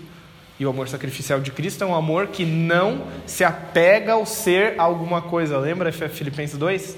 Sendo Deus, não se apegou ao fato de ser Deus, mas se esvaziou. Eu não me apego a ser o pater famílias, mas eu abro mão e me esvazio. Filemon. Filemão é Paulo, ele pede encarecidamente, mas Paulo não fala, não faz ameaça. E Paulo podia, você vê isso. Paulo é um apóstolo com autoridade grande na igreja, ele fala: Eu poderia te ordenar, mas eu não vou te ordenar. Paulo se esvazia ali, sabe? Então acho que isso é, são exemplos bons para a gente.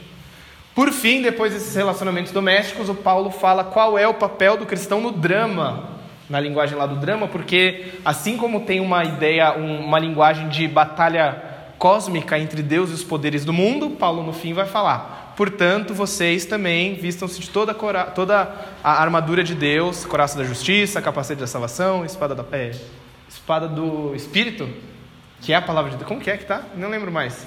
Mas eu não lembro mais. Vocês têm toda. Quando era criança, a gente fazia um por semana, né, BD? Ah, vou botando uma coraça, capacete. O cinto da verdade, os sapatos da, da paz. escudo da fé. Então você tem toda. Então Paulo, até nisso, Paulo fala: a sua resistência pública, a mais efetiva, vai acontecer no âmbito espiritual. Porque o que guia os interesses disso daqui não são pessoas muitas vezes tentando fazer o melhor, mas é inclusive uma batalha espiritual pelo coração. É uma batalha, Paulo fala, né, das autoridades, dos principados e potestades, mas também do próprio pecado que habita na natureza humana. Então, se a sua expectativa é, bom, vou argumentar aqui num grupo, vou mostrar que o melhor caminho é esse, as pessoas vão aceitar, você vai mexer com interesses públicos, interesses pessoais. E aí você vai ver que tem muitos poderes muito complexos atuando ali. Então, Paulo fala: se você não começar com oração, qualquer mudança vai ser pouco efetiva. Se você não orar e não batalhar com alguma coisa que vai muito além do que o âmbito visível, você vai se frustrar, você vai errar. Esse é um dos pontos que eu acho que Paulo insiste tanto ali na oração, no final. E como prisioneiro, eu falei, a oração é o que resta para ele, né? Não tem muito, não tem muito mais para ele fazer. Tá bom? E Paulo, enfim, termina com as despedidas e a bênção final. Fim. Essa é mais ou menos Efésios numa em meia hora. Dúvidas? Tia Marcinha. Dúvidas? Tem uma. Sabe se sabe se Éfeso era uma cidade militar? Porque por essa linguagem que ele usa da, do capacete, da armadura, parece que é uma linguagem militar que o pessoal era familiarizado com isso lá. A pergunta é se era uma cidade que era familiarizada com esse tipo de é. coisa. Na Ásia havia muitos ex-militares, porque você, é, no, no serviço militar de Roma, depois de um certo tempo, você, principalmente os cinturões, assim, as autoridades, eles recebiam como recompensa uma propriedade em algumas regiões. A Antioquia da Pisídia tinha muitos ex-soldados, então aquela região da Ásia com certeza tinha bastante ex-soldados. Agora, uma cidade normal, mercantil normal, tinha comércio, tinha tudo. Inclusive um ponto bem estratégico entre a Europa e, e, a, e a Ásia. Né? Hum. Então não sei, não sei de cor. Não sei. Possível, possível, é possível. Sendo uma cidade grande e tendo a guarda romana responsável pela segurança pública, né? Então, possível. Mas eu, eu senti muito uma crítica a vários pensadores pós-estruturalistas em relação a Paulo, é, seguir correntes filosóficas gregas de uma maneira Ah, muito tá. pesada. Tá. É, e eu, na verdade, eu gostaria de saber a tua defesa, ou defesa de comentaristas a respeito disso, talvez até no próximo domingo, porque é uma coisa um pouco mais densa, talvez, né? É, até porque eu não entendi direito a crítica deles, né? Se de fato eles. Ixi. É, mas assim, de fato, a, a ligação deles com o pensamento platônico, de Hum. visão da de- da ideia, do, do empírico aqui, né? Mas algumas outras coisas ainda é bem mais refinado. Mas assim, me pareceu muito reducionista já de cara, você sabe? Eles simplesmente Hum. falar que toda, toda, todo pensamento de Paulo, todas as cartas deles são simplesmente é, ideias filosóficas gregas. Aham. Porque de fato eu acho que é legal pra gente como uma postura de defesa mesmo. É. Eu eu não sei de quais fi- correntes filosóficas poderiam ser, então teria que ler ou você me falar quais. Ah, ele fala que Paulo está ligado com o epicureanismo, com o neoplatonismo. É que o neoplatonismo é mais é no século II para frente, né? então o platonismo ainda está no ar ali. O que tem é que assim, em história das ideias, história, em linha do tempo, só para gente rapidão isso aqui, é perto da hum, século V antes de Cristo, mais ou menos. Depois, depois do exílio, você tem uma influência grega muito forte no mundo, persa e depois grega. E os persas têm o zoroastrismo, que tem a ver com a, essa divisão do mundo em dois, tudo em dois, duais, né? Tudo duais, que é uma das características do, do platonismo, mundo das ideias, mundo físico, corpo, alma, é, luz, trevas. Todas essas divisões são, são culturais que entram na- ali no, no, no Mediterrâneo muito forte por causa da influência persa, influência grega barra Macedônia, que vai e depois Seleucidas e tudo mais, aquelas divisões. Os romanos, eles não são muito, muito dados à reflexão, até onde a gente sabe.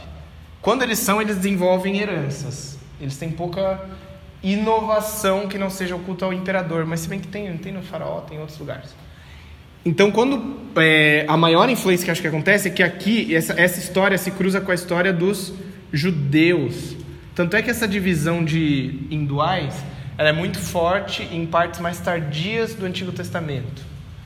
Exemplo, ah, livro de Jó é muito parecido com Efésios nisso. Você tem a esfera celestial, a esfera terrena, a esfera celestial, a esfera terrena. Você tem isso no livro de Daniel muito forte. Você tem livros mais tardios dessa, dessa, desse período, dessa influência no judaísmo. Eu acho que Paulo, eu creio, até onde eu estudei, não estudei tanto assim também, Paulo é muito mais influenciado pela, pelo, pelo judaísmo. Paulo está aqui, ó. Só que isso aqui teve um imprint ali no, no judaísmo. Eu acho que Paulo é indiretamente influenciado por essa, por exemplo, pela corrente platônica, numa certa medida. Acho que sim. Mas tanto os judeus quanto Paulo conseguiram enxergar que isso não era algo completamente averso ao, ao teísmo, ao monoteísmo de aliança que eles tinham, tá? Isso é o que eu consigo dizer hoje. Se Paulo estava influenciado, como a gente vê em Atos 17, que ele cita os pensadores, outros lugares de Atos, ele sempre cita, mas em, é, tangencialmente. Nunca é assim. A base do meu argumento é: sabemos que Deus existe impassível em todas as coisas. Ele não começa os argumentos assim, ele sempre fala. Bendito seja o Deus e Pai do Senhor Jesus Cristo que fez isso. Ele sempre começa com a história bíblica. Aquilo se acontecer é inferência. Eu acho que não é o peso, a pedra, a pedra de, de fundamento dele. Essa é a minha sensação quando eu leio as cartas de Paulo. Tá? E ele, cara, ele cita toda hora, porque assim está escrito. Ele nunca cita um pensador romano. Às vezes ele cita um outro, em, em Coríntios 13, 1 Coríntios 13, ele cita um. Mas ele cita como assim, ilustração do ponto dele. Mas quando ele vai falar, isso aconteceu para que se cumprisse a palavra do profeta, Antigo Testamento, Antigo Testamento, Antigo Testamento. Ele está muito mais fundamentado no Antigo Testamento. Tá? Você comentou uma coisa de alguns é, estudo que tem comparação dos ensinos de Paulo com os ensinos de? Tem, tem uma área, sim. É. Quem que faz isso? Bah. O N.T. Wright foi um que fez um pouco uma época, mas é uma, é uma área que basicamente eles tentam entender o que, que aconteceu entre Jesus e Paulo. Jesus vem, ensina alguma coisa, ensina os apóstolos, tem os seus apóstolos aqui, tá? Homenzinhos aqui, bababá, bababá. E esses caras começam a anunciar o evangelho. e eles levam o evangelho para diversos lugares. Daí tem a conversão de Paulo, provavelmente aqui ó, é 30, vamos botar mais ou menos, 33. Paulo se converte, tem um período lá de altos e baixos da preparação dele, daí primeira viagem missionária, segunda viagem missionária aqui, tá? Terceira viagem missionária e morte de Paulo. Tá? Tá bom? Só para dar um, um, panorama. O problema que a gente tem é, Paulo escreve nesse período aqui, ó. Os apóstolos, eles vão escrever aqui depois que Paulo já morreu. Provavelmente, depois que Paulo já morreu, até onde a gente sabe. Marcos, que é tido como mais antigo, por 68, por ali. Então os, os evangelhos estão aqui, ó. Sendo assim, a coisa que a gente tem que trabalhar é, como historiador, tem um lado que a gente tem que sempre tentar trabalhar cronologicamente, porque a ideia da herança história social é entender os processos que desenvolvem ideias. Então estão tá aqui os evangelhos. Mas ah, tem estudos de área de memória social que implicam que os evangelhos não têm como ser corrup corrupções de um. Sim, inventaram Jesus. Não, prova provavelmente Jesus fez e falou a maioria das coisas que estão nos evangelhos. Isso no meio não cristão. Porque os, os evangelistas estão trabalhando com informações que tem um grupo de, de testemunhas que estão vivas. Então você não pode sair inventando o que você quer. Sendo assim, você tem que trabalhar na cabeça de historiadores sociais. Tira os, os milagres, ressurreição, o resto é verdade. É tipo isso. que é tipo boa parte da história, né? Vamos combinar. Vamos combinar. Mas vamos lá, tira o super sobrenatural e mantém. Jesus para a gente falou que ele era o pão da vida, ele chamou Deus de Pai. Jesus provavelmente fez muitas pessoas que se sentiam doentes se sentirem curadas, essas coisas. Então eles têm que falar assim, beleza, então se todas essas coisas aconteceram aqui, como que a gente analisa as ideias de Paulo que estão sendo escritas aqui, com isso que provavelmente Jesus falou? Exemplo, nessa linguagem de pai. É, no judaísmo, poucas pessoas chamavam Deus de pai. Acho que o Laudir está aí ainda, não sei. O Lothar vê?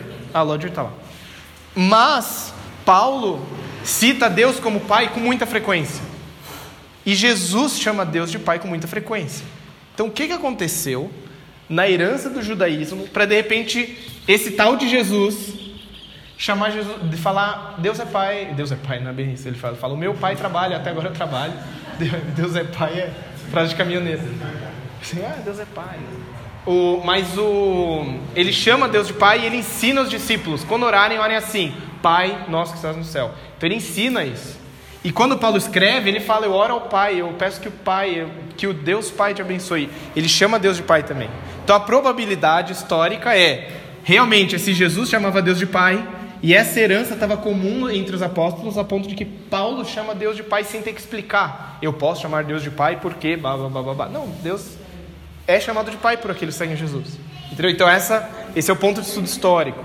Os caras que estudam isso, tem um monte. Eu posso passar uma lista, assim, que estudam essa ligação, porque o problema é quando difere.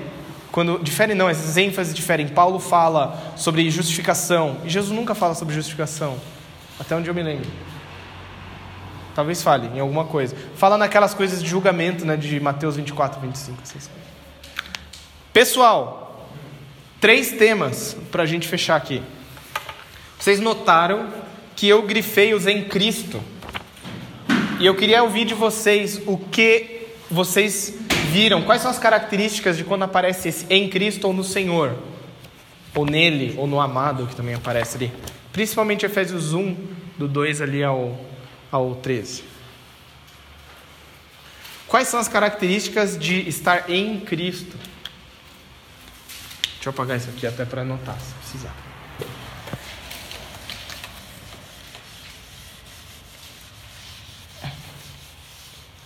Vá. Vai lá, pode falando, vamos enumerando. Tem coisa pra caramba aí. Se você tiver com isso daqui, ajuda. Senão você vai ter que ir lendo o livro todo. O que, que acontece em Cristo? E eu vou dividir em duas coisas: benefícios e responsabilidades.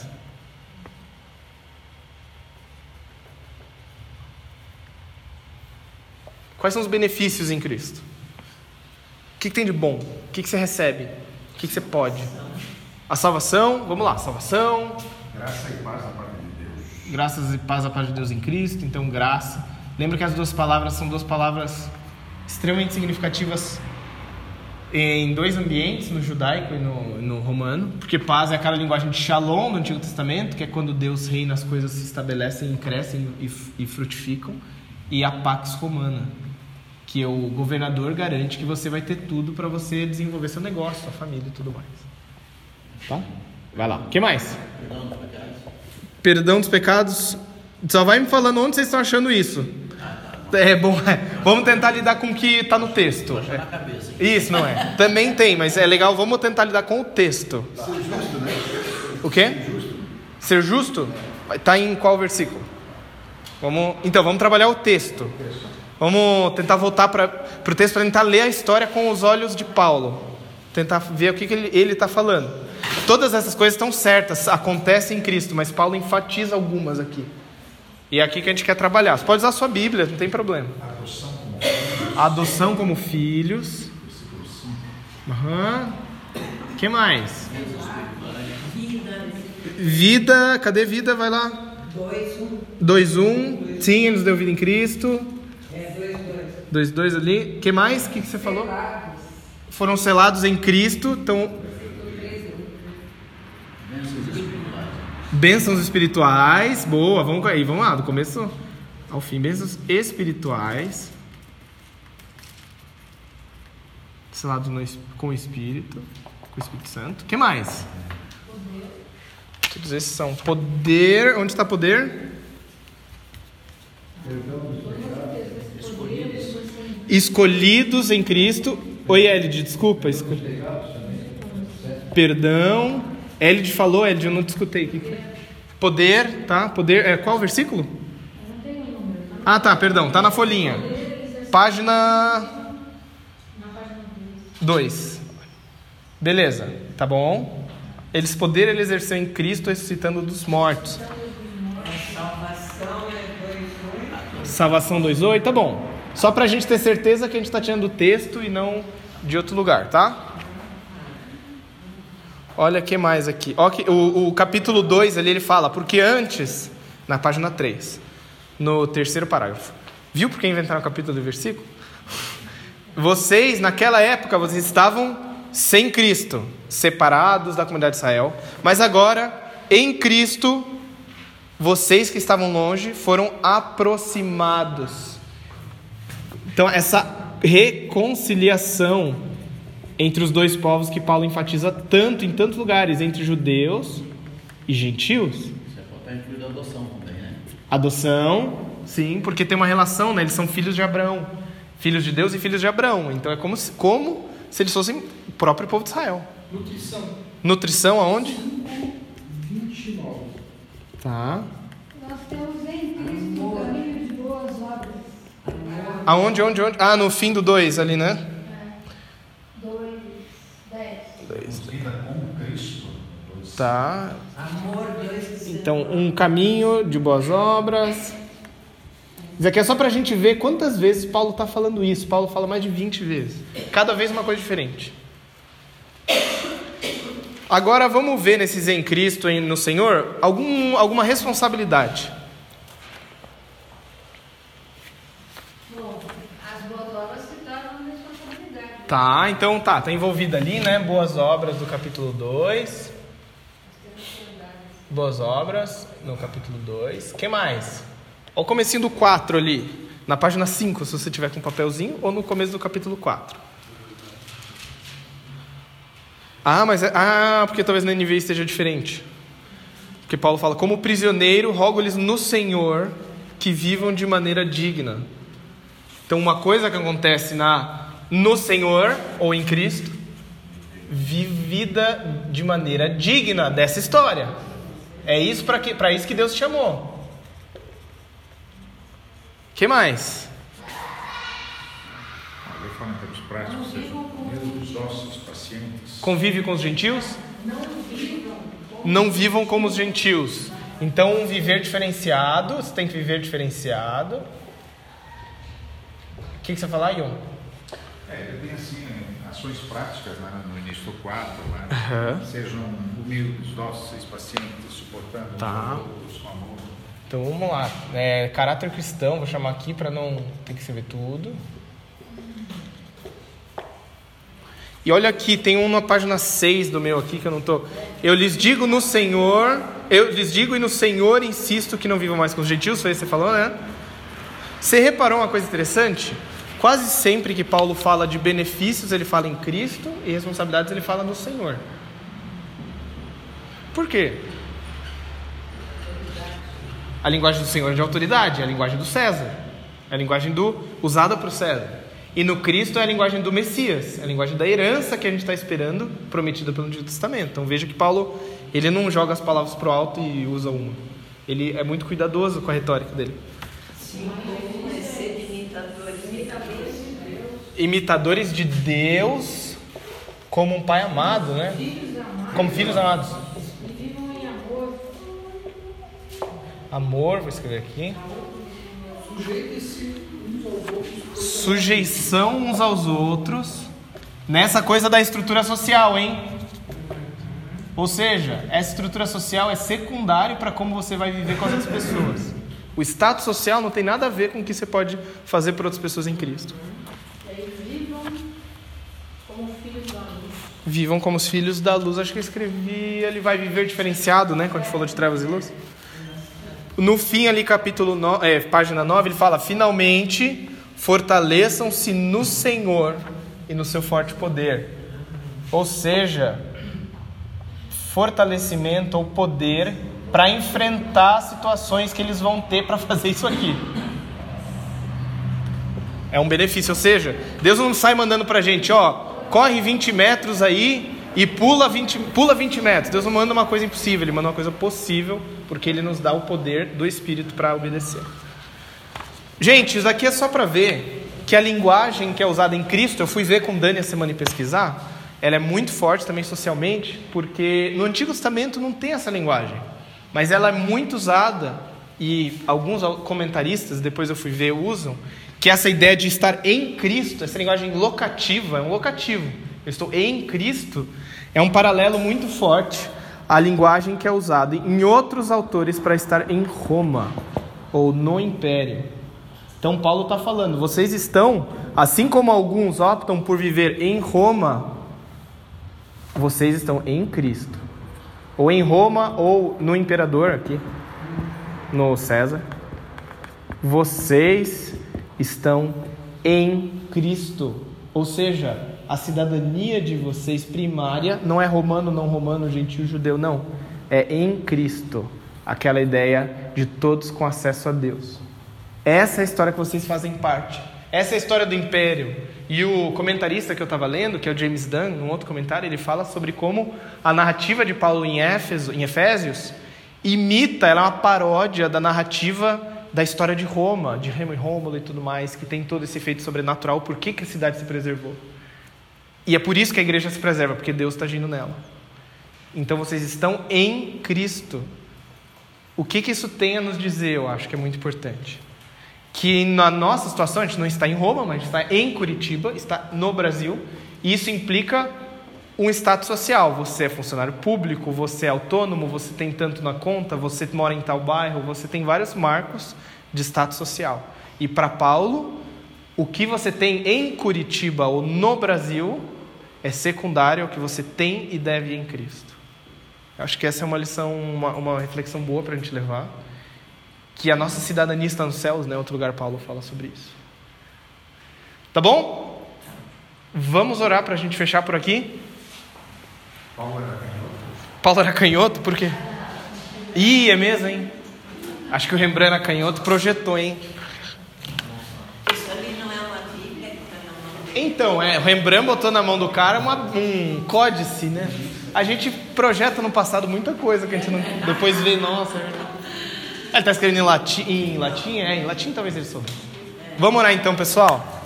Obrigado, Jesus, porque no Senhor nós temos uma identidade tão poderosa. O Senhor fez ações maravilhosas na história. E a gente só tem a agradecer e perceber como a gente foi privilegiado. Assim como alguém que nasce num lugar, a gente ganha uma cidadania daquele lugar e tem privilégios, mas a gente não teria como escolher isso. O Senhor também nos escolheu para estar perto do Senhor. E a gente quer ser agradecido e viver de maneira digna desse chamado. É, peço que o Senhor também nos dê a alegria de te pertencer e a alegria de buscar conciliação nos relacionamentos que a gente tem em casa, no trabalho, sabendo que o Senhor também vai nos dar o poder para fazer isso, mesmo quando parece impossível. O Teu Espírito habitando em nós vai nos trazer o Teu poder para poder viver de maneira digna dessa vocação, Deus. Cuida de cada um aqui, o Senhor sabe os desafios que cada um tem. Nos leve em paz. Em nome de Jesus. Amém.